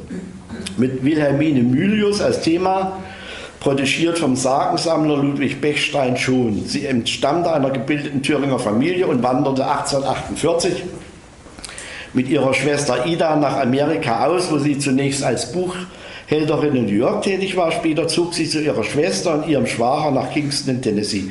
Sie verstarb nach kurzem Glück mit einem Auswanderer um 1853. Der fünfjährige Briefverkehr von Ludwig Wucke mit Wilhelmine Mylius war mir ein wenig bekannt durch Wuckes Publikationen und zufälligerweise Mitte der 90er Jahre Gesprächsstoff in einer Nacht in Salzungen bei einem Telefongespräch in die USA zu einem Gunter Taubert aus Cliffside Park. Also 1995 lerne ich per E-Mail im Internet Günter Taubert, 74, aus Cliffside Park, New Jersey, USA kennen. Hallo, ich bin der Günter Taubert aus Cliffside Park und habe deine Homepage im Internet, welches du für das Hotel Olga in Bad Liebstein gemacht hast, gesehen und habe ein kleines Problem. Ich bin Deutsch-Amerikaner, seit 1947 in den USA, habe eine kleine Pension, meine Frau ist gestorben und ich möchte gerne deutsche Gäste bei mir haben. Machen wir mal eine einseitige deutschsprachige Homepage. Mein Deutsch ist nach den vielen Jahren USA ein bisschen seltsam und platziere die in Old Germany, am besten in Meiningen, in meiner ehemaligen Vaterstadt. Wenn es klappt, schicke ich dir per Scheck erstmal 100 Dollar. Wenn es noch besser wird, kommt mehr. So begann der Schriftverkehr mit Günther. Zwei Wochen später waren die Fotos von seiner Pension bei mir in Salzung. Weitere drei Wochen später hatte ich 100 Dollar Scheck in der Hand. Günther hatte seine Homepage und nach zwei, drei Monaten war Günther fast ausgebucht. Da war er ganz happy und ab und zu kamen weitere Schecks als Provision. Meine Bank, mein Steuerberater und mein Finanzamt wunderten sich damals ungemein, für was ich den USA Schecks erhalte. Da haben die mich gefragt, ne, hier von der Volksbank Raiffeisenbank, wo ich mit den ersten Schecks ankam. Und sie gesagt, Heimstreit, wie machen Sie das? Sie sind hier in Bad Salzung, verdienen in Amerika Geld und so. Und da habe ich gesagt, nee, ich habe ein paar Prostituierte in San Francisco. ja, ich meine, das haben sie nicht geglaubt, ne, aber Geschäftsgeheimnis verrät mir doch der Bank schon mal gar nicht. Ne? Der geht heim und erzählt sein Sohn, der ist fünf Jahre als ich mit der EDV und nimmt mir den Job weg. Ne? Also das Internet war 1995 in Deutschland noch kein Thema und dass man mit einer Homepage Geld verdienen konnte, absolut ein Unding in dieser Zeit. In meiner Heimatstadt Bad Salzung hielten mich viele wegen meiner Internetambitionen für einen Spinner. Aus dieser anfangs rein geschäftlichen Beziehung entwickelte sich ein reger E-Mail-Briefverkehr und als ich per Callback mit Günther auch telefonisch billig plaudern konnte, eine nette Freundschaft. Äh, kennt ihr noch das Erdgespräch aus der DDR, ja, wo man, man hat da angerufen und dann zack, und dann konnte wenn man kein Geld hatte als Student und so. Und das haben amerikanische Soldaten in West-Berlin auch erfunden und die nannten das Callback-Telefonverfahren. Man hat dann bei einer Telefongesellschaft eine Nummer gekriegt, der hat man angerufen, die haben man identifiziert und da war man für ein paar Cent im amerikanischen Telefonnetz und konnte dann stundenlang mit der Mutter sprechen, als Soldat in West-Berlin. Ne? Und der Gunther, der hat mir dann den Trick verraten. Ne? Und ich saß dann da und habe in Berlin dann stundenlang mit ihm geplaudert. Das hat wirklich nur ein paar Cent gekostet und habe dann auch ein Geschäft eine Weile draus gemacht aus dem. So, und er hat dann Kontakt gemacht zu einer Telefongesellschaft in Phoenix, Arizona. Äh, Günther wurde mein Marketing-Seniorberater und hatte für alle Fälle die seltsamen Tipps und Tricks parat als ich ihm eines Tages erzählte, dass einer meiner Freunde seinen Job verloren hat und er über diesen Zustand total unglücklich war, erzählte mir Günther, mit welcher Methode er so 20 Jahre vorher sich einen neuen Job in New York besorgt hatte. Er wurde von seinem Chef, welcher pleite gegangen war, gefeuert und löste kurzfristig sein Einkommensproblem, indem er sein Haus zum Teil als Pension einrichtete und an Gäste vermietete. Den Job als Pensionshotelier machte ihm aber keinen Spaß. Er war Stahlhändler und wollte wieder als Stahlhändler arbeiten. Stahlhändlerjobs waren damals nicht in seiner näheren Umgebung New York und Cliffside Park vakant, beziehungsweise war ihm unbekannt, wo was für ihn frei war. Ein Gast, ein Beerdigungsunternehmer aus Phoenix, Arizona, oder ein Zufallsbekannter in einer Kneipe brachte ihn dann auf die Idee, bei den Beerdigungsunternehmern New Yorks nachzugrasen, wo in den letzten Tagen ein Stahlhändler verstorben war.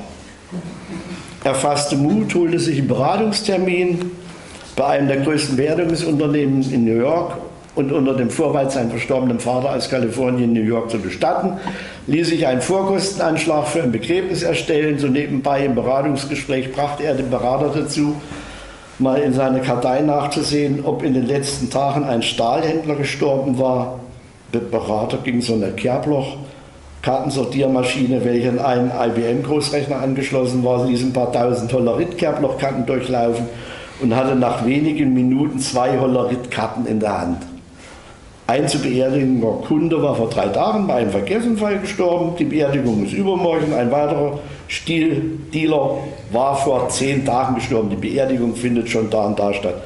Nachdem er auch noch die Adressen den Berater aus der Tasche gezogen hatte, verabschiedete er sich und hatte danach fix per Telefonbuch bei den Witwen der Verstorbenen die Arbeitsstellen recherchiert, ein paar Anrufe bei der Gewerkschaft und bei den jeweiligen Unternehmen, brachte ihnen die Informationen über spezielle Arbeitsaufgaben, Arbeitsumfang, Salär und so weiter.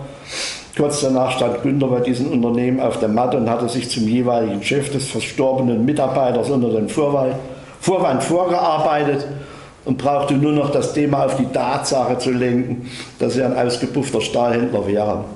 Bei beiden Unternehmen kam, bekam er sofort eine Zusage, in der nächsten Woche Montag um 9 Uhr in seinen Job zu starten.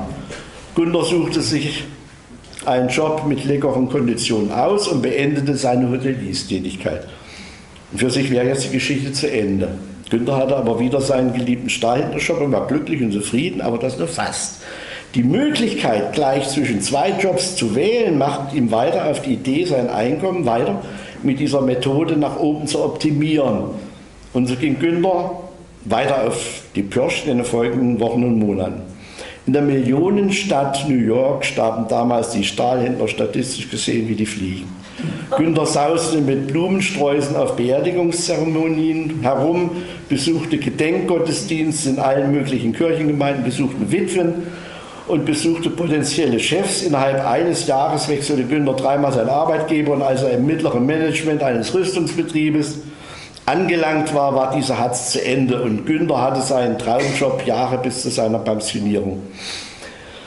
Die Pension machte er erst einmal dicht und machte sie erst aus lauter Langeweile nach seiner Pensionierung wieder auf, also wo er dann mit mir dann Kontakt aufgenommen hatte. So, äh, zuerst während für sich die Günter Taubert Gedächtnismethode erklärt, aber die Geschichte in diesem Zusammenhang ist noch nicht ganz zu Ende. Ein wenig hat das alles mit der Geschichte der EDV zu tun. Zum einen mit den Kerblochkarten, welche schon damals in den USA mit IBM-EDV-Strukturen verbunden waren. Die hatten wir in Salzungen ja auch. Dass äh, die SED-Kreisleitung, wisst ihr, was da früher mal drin war? Finanzamt. Finanzamt, Arbeitsamt, äh, Behörden. Und die haben äh, schon damals mit diesem Kerblochkarten-Hullerit-System gearbeitet. Das die einzige Institution, diese Kerblochkarten-Hullerit-System, es ist primitiv, das ist eine Karte, da wurde dann mit der Zange Kerben reingemacht und so. Und äh, wenn man das nach einer bestimmten Systematik sortiert und mit Nadeln, äh, dann konnte man selektieren vom Feinsten. Und ich habe das auch gemacht. Ich war damals im Berufsberatungszentrum und wusste, habe in meinem Studium das gehabt, wie die funktionieren und hatte irgendwie, hat mir einer erzählt, wir haben da hier auf dem Boot, da sind so Geräte mit so Stachel drin, da riesen Ruß gesteckt. Guck dir das mal an. Da bin ich hin und habe das ganze Zeug ins Berufsberatungszentrum in die Rosa-Luxemburg-Straße geschleppt. Meine Chefin, die hat erst gedacht, der Hebstreit hat sie denn alle. Was da für Zeug da anschleppt. Und da habe ich gesagt, Mensch, das nehmen wir hier für die Schüler. Und wir können blitzschnell selektieren. Und dann haben wir dann noch ein paar Mädels besorgt. Und wir, wir waren schlimmer wie die Nazi, äh, Nazis, schlimmer wie die Stasi. Weil wir alle Daten der Schüler im ganzen Kreis Bad Salzung hatten. Wir wussten, welche Krankheiten die hatten. Wir wussten, was die Eltern für Berufe hatten, wer war Arbeiter, wer war das, wer war das. Und haben das nach diesem System praktisch selektiert auch und, und eingelagert. Und dazu hatten wir die äh, äh, Nadeln und dann direkt auch Apparaturen. Ne? Also meinetwegen, wenn in Eisenach im, im damaligen Berufsberatungszentrum äh, der Chef zu der Sekretärin gesagt hat, hier suchen wir mal die Schüler aus dem Kreisgebiet raus, die Skoliose haben.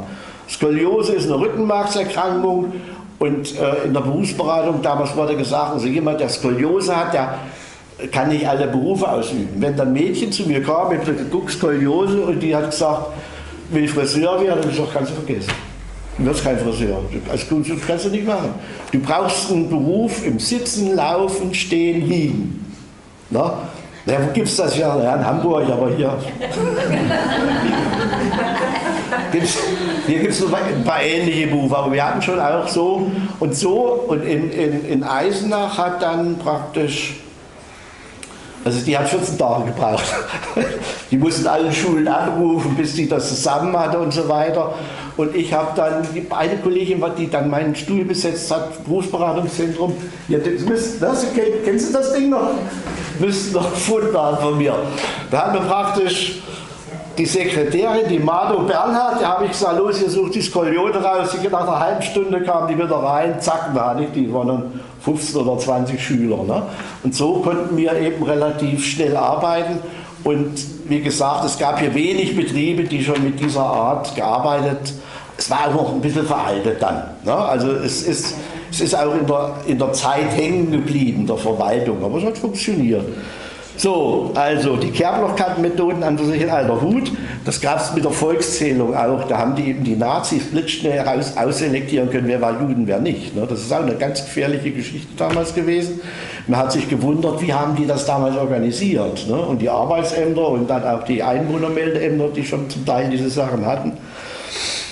So, Günther führte in all seinen späteren Jobs äh, eben diese EDV-gestützte Bürokommunikation ein und hat auch damals haben die schon in Amerika eben äh, äh übers Netzwerk gehandelt. Da hat er mir Sachen erzählt, ich dachte, er erzählt mir Science Fiction.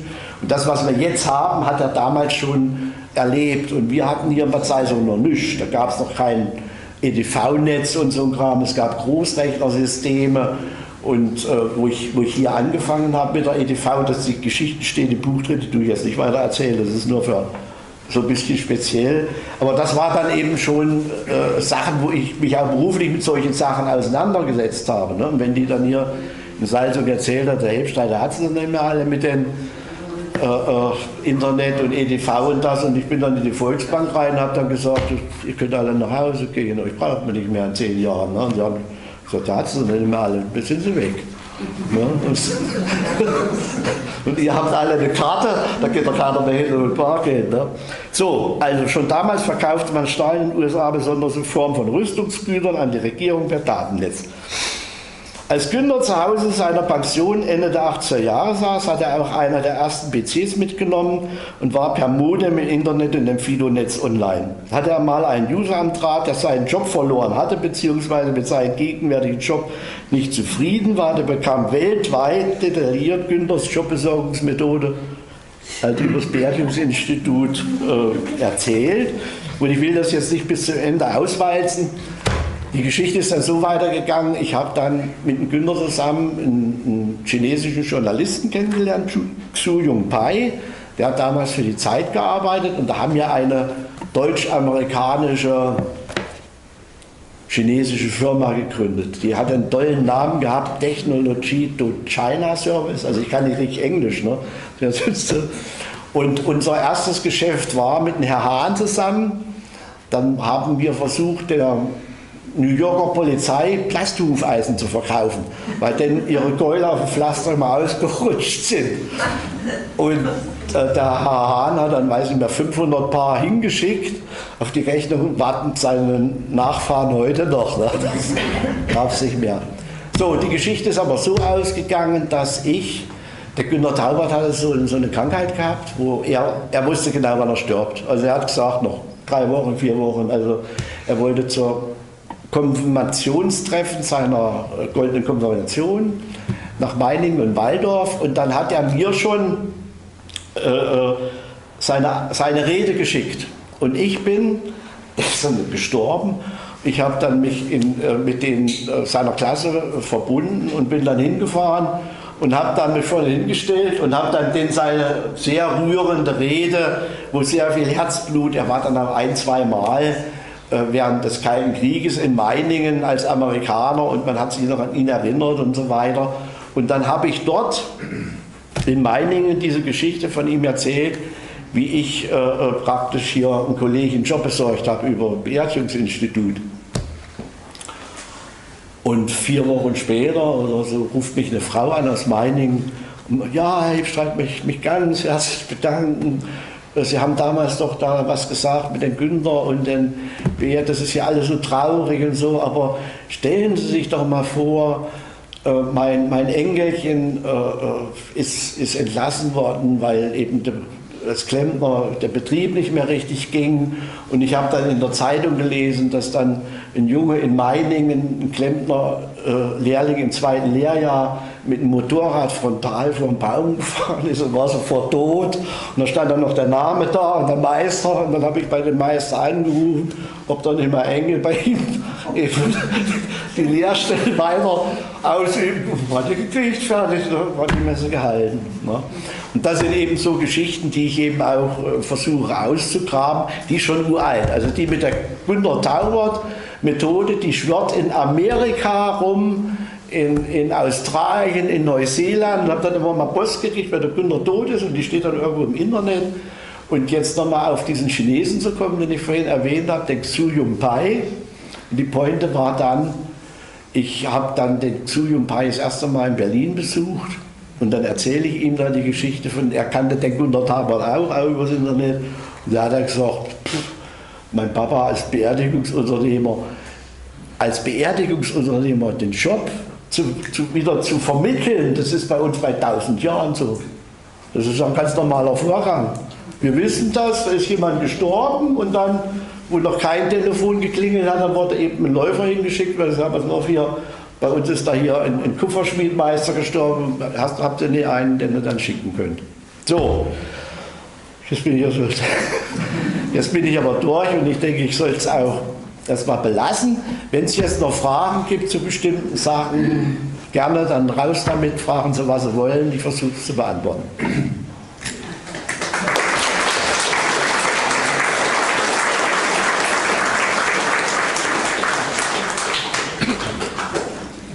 Ja, gibt es irgendwelche Fragen? Ja, bitte? Sind Sie als Lehrling in die Berufsschule in der Rosa-Luxemburg-Straße gegangen? Weniger. Ich habe als, ich habe als, äh, Dreher? nee, ich habe Dreher gelernt und habe mal ein bisschen, ein bisschen Mathe dort gehabt, aber ganz wenig. Die Berufsschule Rosa-Luxemburg-Straße war dann schon mehr, wo ich dann wieder vom Studium zurückkam, habe ich doppeltes Geld verdient. Ich habe in der Rosa-Luxemburg-Straße im Berufsberatungszentrum gearbeitet und irgendwann fiel dann der Fahr- Kraftfahrzeugschlosser Lehrer aus.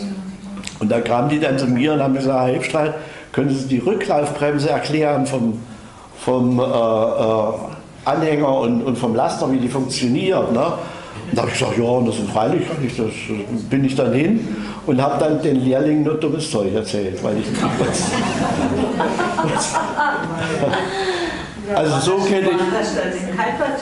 Nein, das war, die, die Lehrlinge waren äh, damals, äh, also in der Zeit, wo ich dann als, als Lehrer dort gearbeitet habe, war alles zusammengefasst dann schon. Da war der Spannungsfacharbeiter da, dann waren Schlosser, Maschinenschlosser und so. Und die waren auch, die waren aus dem Kaltwaldswerk, die waren von Erbe, also Firma Erbe und äh, Pressenwerk. Ne? Und ich habe, wie gesagt, im, im, ich habe im Pressenwerk beim Lieber Schorsch habe ich gelernt. Ne?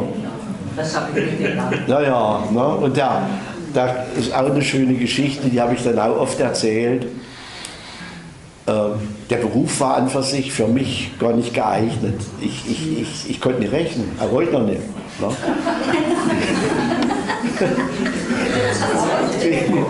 ja, ich habe eine, äh, eine Dyskalkulie, sagt man dazu. Ne? Ich kenne das kleine Einmal-Eins nicht und so. Hat aber dann mal einen Lehrer aus ähm, Schmalkalden, den Herrn Weiß, der ist hierher nach Salzungen versetzt worden, weil die Mädels in Schmalkalden so sehr gefallen haben und hatte dann Probleme gehabt. Und der Herr Weiß hat dann ganz schnell mitgekriegt, dass ich da hier nicht richtig ticke. Ne? Und der hat mir dann mit einem Rechenschieber beigebracht. Und von dem Moment an war die Messe gelaufen. Dann konnte ich multiplizieren, dividieren, addieren, potenzieren, schwupp, schwupp, schwupp. Und äh, von dem Problem an war Mathematik kein Problem mehr. Ne? Rudolf Weiß. Bitte? Rudolf Weiß. Rudolf Weiß, genau. War ein ganz toller Mann. Also das sind auch so Sachen, weswegen ich äh, gerne Pädagoge auch in der technischen Richtung geworden bin. Das waren dann so Vorbilder. Ne? Und das waren so Lehrer, wo man sich dann auch äh, erinnern konnte, äh, äh, die, die eben so liebevoll auch mit den Schülern umgegangen sind, dass das vorbildhaft auch war. Ne?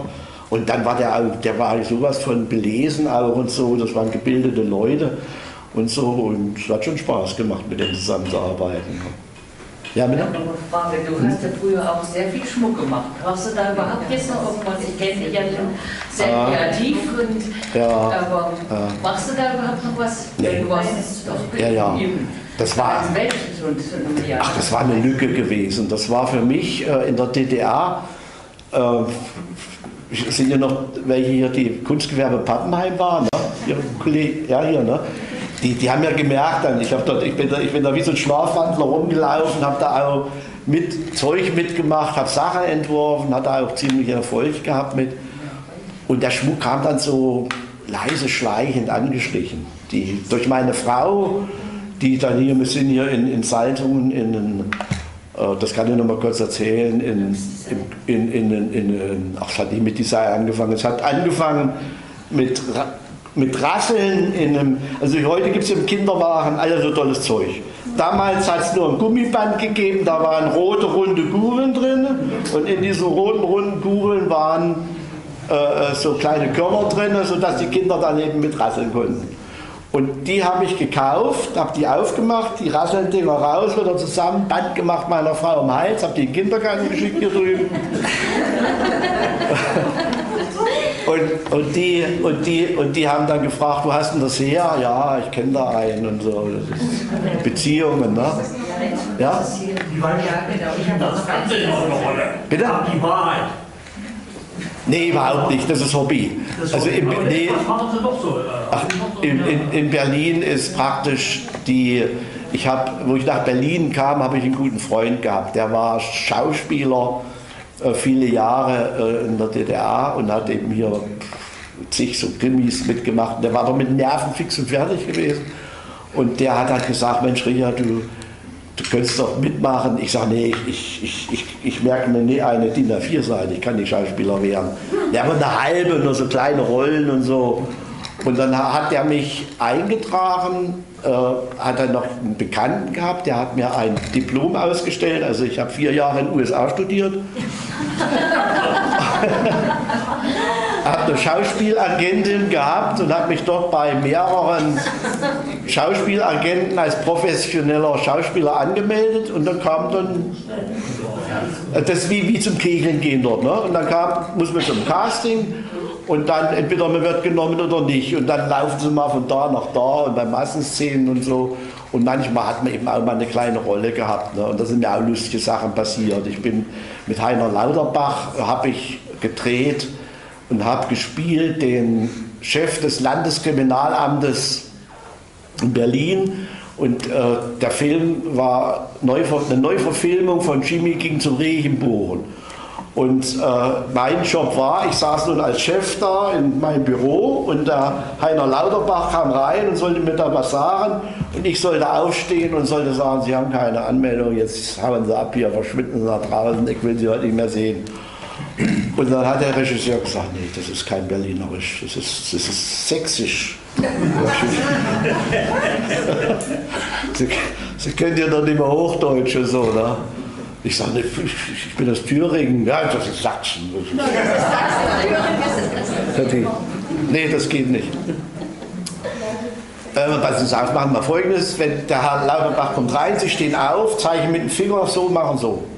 Und dann machen wir Gegenschuss und die Sache ist gegessen. Sie sagen kein Wort.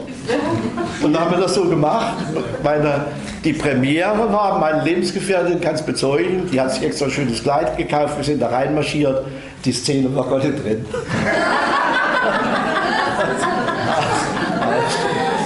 Ja, und so, so habe ich mich dann eben auch, das ist, wie, das ist wie so ein Verein dort auch. Ne? Das sind sehr viele nette ältere Kollegen und wenn man hier zum Kegeln geht oder in einen Karnevalsverein oder sowas, gehen wir dann halt zum Film. Und man lernt da auch eben nette, interessante äh, Leute kennen und alle haben so einen kleinen Kulturtrall. Ne? Und äh, das ist dann schon, ist, Frei, ist Freizeit, das darf man nicht so ernst nehmen. Und da taucht man halt immer im Fernsehen mal auf. Ne? Und nächstes Jahr müssen Sie aufpassen, da haben Sie durch meine Berufsberatungsgeschichte, hat man über mich einen ganzen Film gedreht. Auch äh, kleine, das sind kleine äh, Filmproduzenten, das gar nicht. Ne? Das ist, nenne ich mich auch manchmal. Und, und äh, äh ich habe praktisch Berufsberater, mich habe ich selber gespielt als Berufsberater. Und die Szenen waren praktisch äh, szenische Dokumentation. Die stimmten schon, aber die waren halt so ein bisschen getürkt. Ne? Und da ist äh, praktisch einmal ein äh, sogenannter Strichjunge, aus dem soll ich eine Edelnutte machen. Das ist der Job. Ne? Und muss den beraten und das kann ich. Also das habe ich nicht professionell gelernt, das ist kein Problem weiter. Den die fachlichen Hinweise zu geben, wie man sich verhält, was man machen muss und so weiter, wie man sein Outfit verändert. Und äh, der ist eben im, im nicht heterosexuellen Bereich tätig und der hatte an ein Armband mit einem Lederarmband, das hat er schon 30 Jahre dran. Ne? Und dann habe ich gesagt, also wenn Sie hier in der Nacht 2000 Euro verdienen wollen, müssen Sie das Armband abschneiden. Ne? Das geht nicht. Ne? Das, das, hier muss eine Rolex dran und so. Ne? Das müssen wir alles total ändern und so.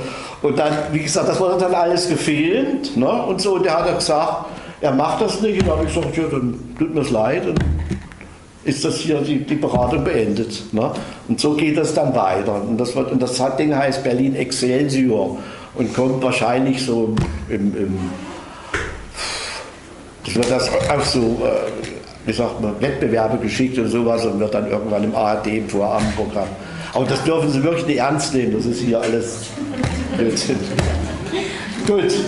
Ja, ja, du hast während unserer gemeinsamen Lehrzeit in Pressenberg, was du ja als Ulknudel bekannt, ja. und hast öfters mal davon äh, erzählt, wie es als Taucher in, in Burgsee oder in, in, in ähm, na, in, äh, in den See oder hin, äh, hinter der äh, jetzigen Asklepios-Klinik, der ehemaligen Brauerei, dort Sachen gefunden hast. Was ist denn so aus dieser äh, Zeit das Interessanteste? Ja, kurz und schnell. Das war ein Jaurewagen im Buchensee.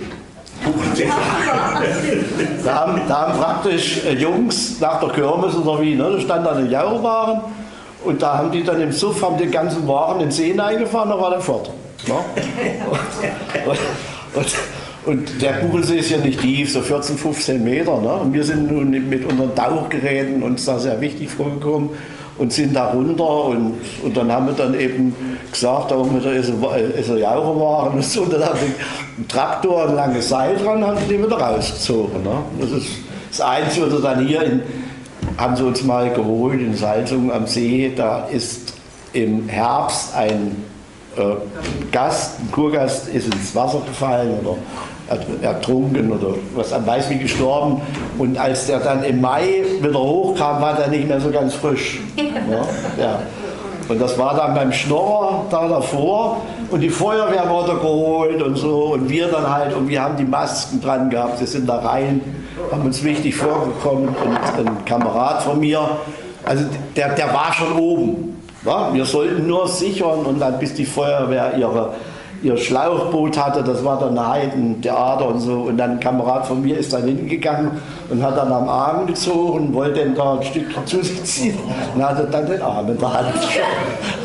Das, das, so, so Sachen sind, ansonsten war alles Schrott. Ne? Das ist eben hier, da hat man keine Schätze gefunden, ne? nicht. Ne? Aber die Geschichte ist ja schön, vom, hat ja Wucke auch kolportiert, dass eben die Salzunger eben äh, als mal eine feindliche Horde hierher kam, dann äh, ist denen der Tipp gegeben worden, hier, pass auf, ihr nehmt euer Silberglöckchen und fahrt den See raus. Und wo er dann die Glocke versenkt, macht er die Kerbe ins Boot. Ne? Die suchen sie heute noch. Ne? Das, das, das, die hat heute noch keiner gefunden. Ne? Aber eine Geschichte steht drin, müsst, äh, müsst, müsst du nur nachgucken, die heißt der Herr Honnung der, der Herr Honnung mit der Latte auf der Leiter ist nicht nett zu vögeln. Das ist die Geschichte, auch ein bisschen Taucherei und das hat auch mit, äh, äh, wie sagt man, Wilddieberei zu tun hier in dieser Gegend. Ne? Ja. Wenn es weiter nicht ein paar Bücher, ich habe noch wenig. Danke. Wir bedanken uns mit ein paar Kleinigkeiten aus Schön. Ja. Ja, und danke dir auch. Und ein, ein Exemplar lasse ich euch da. Ja, das einzige Vertrag hier ist das Museum. Ja? Dann soll es noch ein bisschen erster. Ne?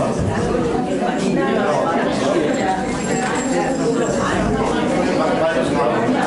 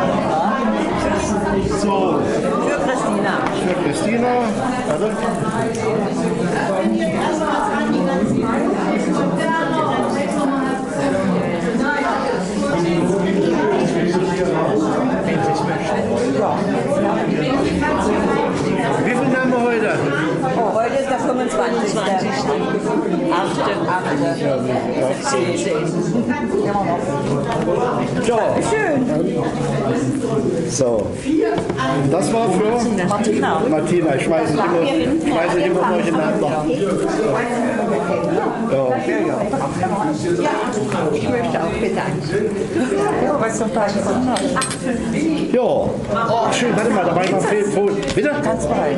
Ach komm, das, das gehört dir doch. Wenn das, ich weiß nicht, Nein, heb das auf, Gottes Willen. Gleiche. Das Nee ist etwas anderes meins. Warum? Das? Nee, Gottes Willen, ich brauche das nicht mehr. Ich, mache ein Foto davon. Heb das auf. Guck mal. Ja. Guck mal, das ist ein Wert mit dir. Das ist anders. Das hat jedes anderes. Jedes anderes. Sekunde, warte, ich muss noch mal mein, mein Das war, und du hattest doch große Preise sogar. Mensch, du warst doch, du warst doch unter Weseln-Kram ausgestellt. Ja, also ich habe es mehrere Museen habe ich es geschafft. Nee, ich habe dann schlicht und einfach aus, aus ganz einfachen Grund habe ich aufgehört. Kannst du übrigens wieder pol- hochpolieren. Einfach, einfach mit, mit Das ist aber noch unterschiedlich gemacht. Was du hast, ja, ja, das, ist Gesand, ja- das Gesamtstrahl. Das heißt. ja, ja. Petra, guck dir mal an hier, die, die, guck mal her, guck mal, die, die, sagen, die haben noch, auch noch welche. Das da. Ach so, ja. Tschüssi, ne? Ja, ich habe heute nicht so ein blankes. Ich habe heute So, du, hast mit, du hattest immer mit, vor langer Zeit mal mit ihr telefoniert in Berlin. Da, du kanntest den Berg, seine, seine Ex, Karl-Heinz. Das ist der Glasermeister von, äh, von Dings. Karl-Heinz Berg, die, die war in Berlin, in Berlin. Ich meine, das ist. Nicht mehr. Du nicht mehr? Ich habe neulich, ich hab neulich eine schöne Ausstellung gesehen von der Frau Debus. Ja, die Beate, Die ja. hat tolle Sachen gemacht, da immer mit den Ohren gewackelt, ja. die sich entwickelt hat. Ja, ja. So, was haben wir gesagt? 25. 8. 17. Ist heute nicht der 26.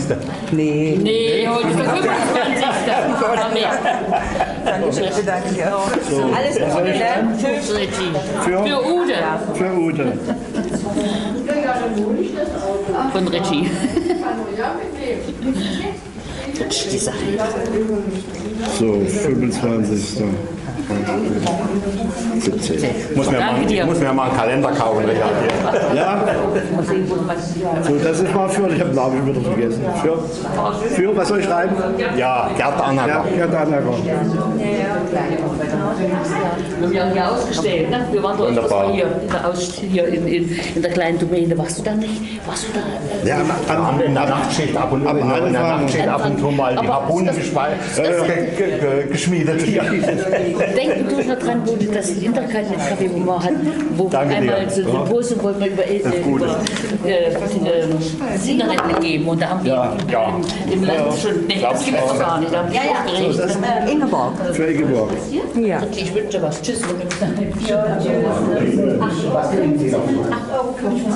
Ja, ich muss da, wo kann ich das abgeben?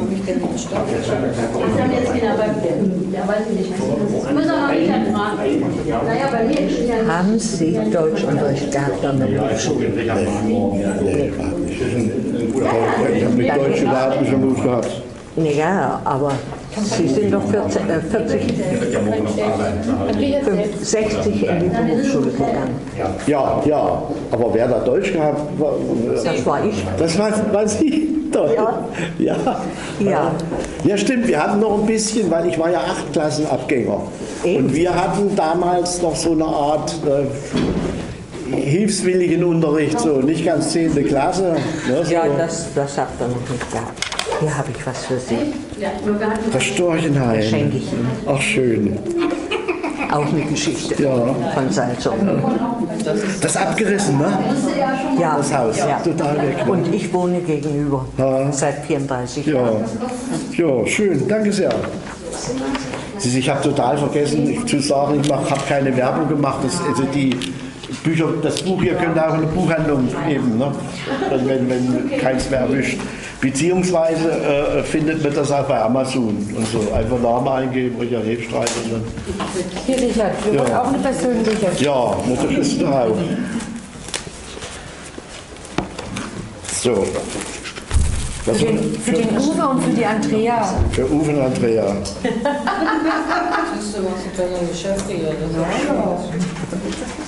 Ja, ne?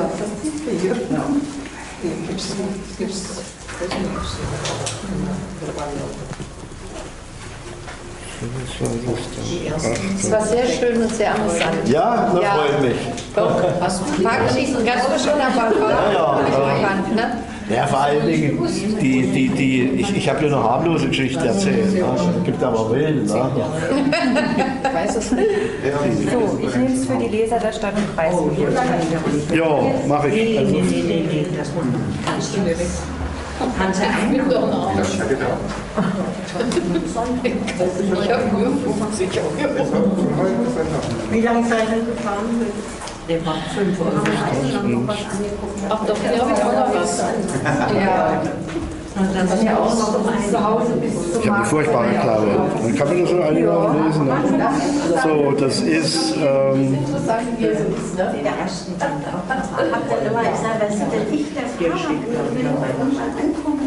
Ja, ja. zack. So, hat mich gefreut. Ja, ich auch. Ich bin der Ines in der Kinderfreundin. Ja? Ja. Ines hat mir das gesagt. Ne? Die hat ja zur so, so Schule neben mir gewohnt. Da waren bis zu Freunde schon irgendwann erzählt. Ja, ich habe jetzt nicht dem Riesenkontakt, aber ich habe jetzt geschrieben, wo ich das mach mal. Mach mal ein Bild von uns beiden. habe. Und der Zeitung gelesen habe. Und dann meine Tochter, die wollte, die wollte Sonst rufe gerne ich mal mich mal an, du weißt Gerne wenn mal. ich vergesse. Nee, ist andersrum. Ja, Ja. das sagen seit wann denn so lange? Ich stehe aber nicht in der Bibel, äh, in, in, im Telefon. So, jetzt aber. Ja. Nee, aber ich kann Ihnen sagen, 4, 62, 34, 40. Ach, der Mann, du hast ja ausgemacht. Weißt du, wer das ist? 62, warum Äh, nein.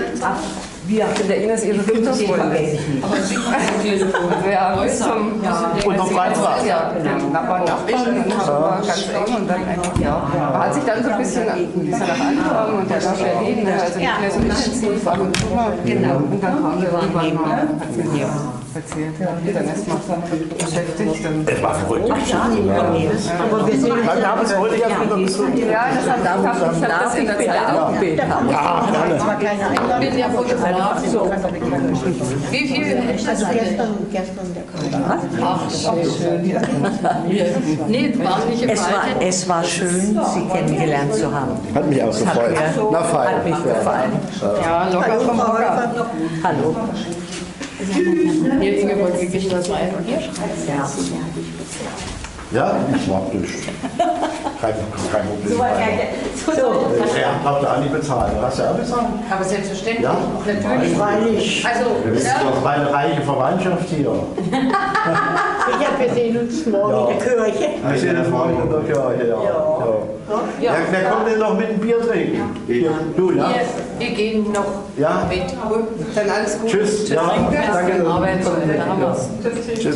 Tschüssi. War schön. Ja, So. Tschüssi, Wiedersehen. Ja, auf Wiedersehen. Vielleicht, ne?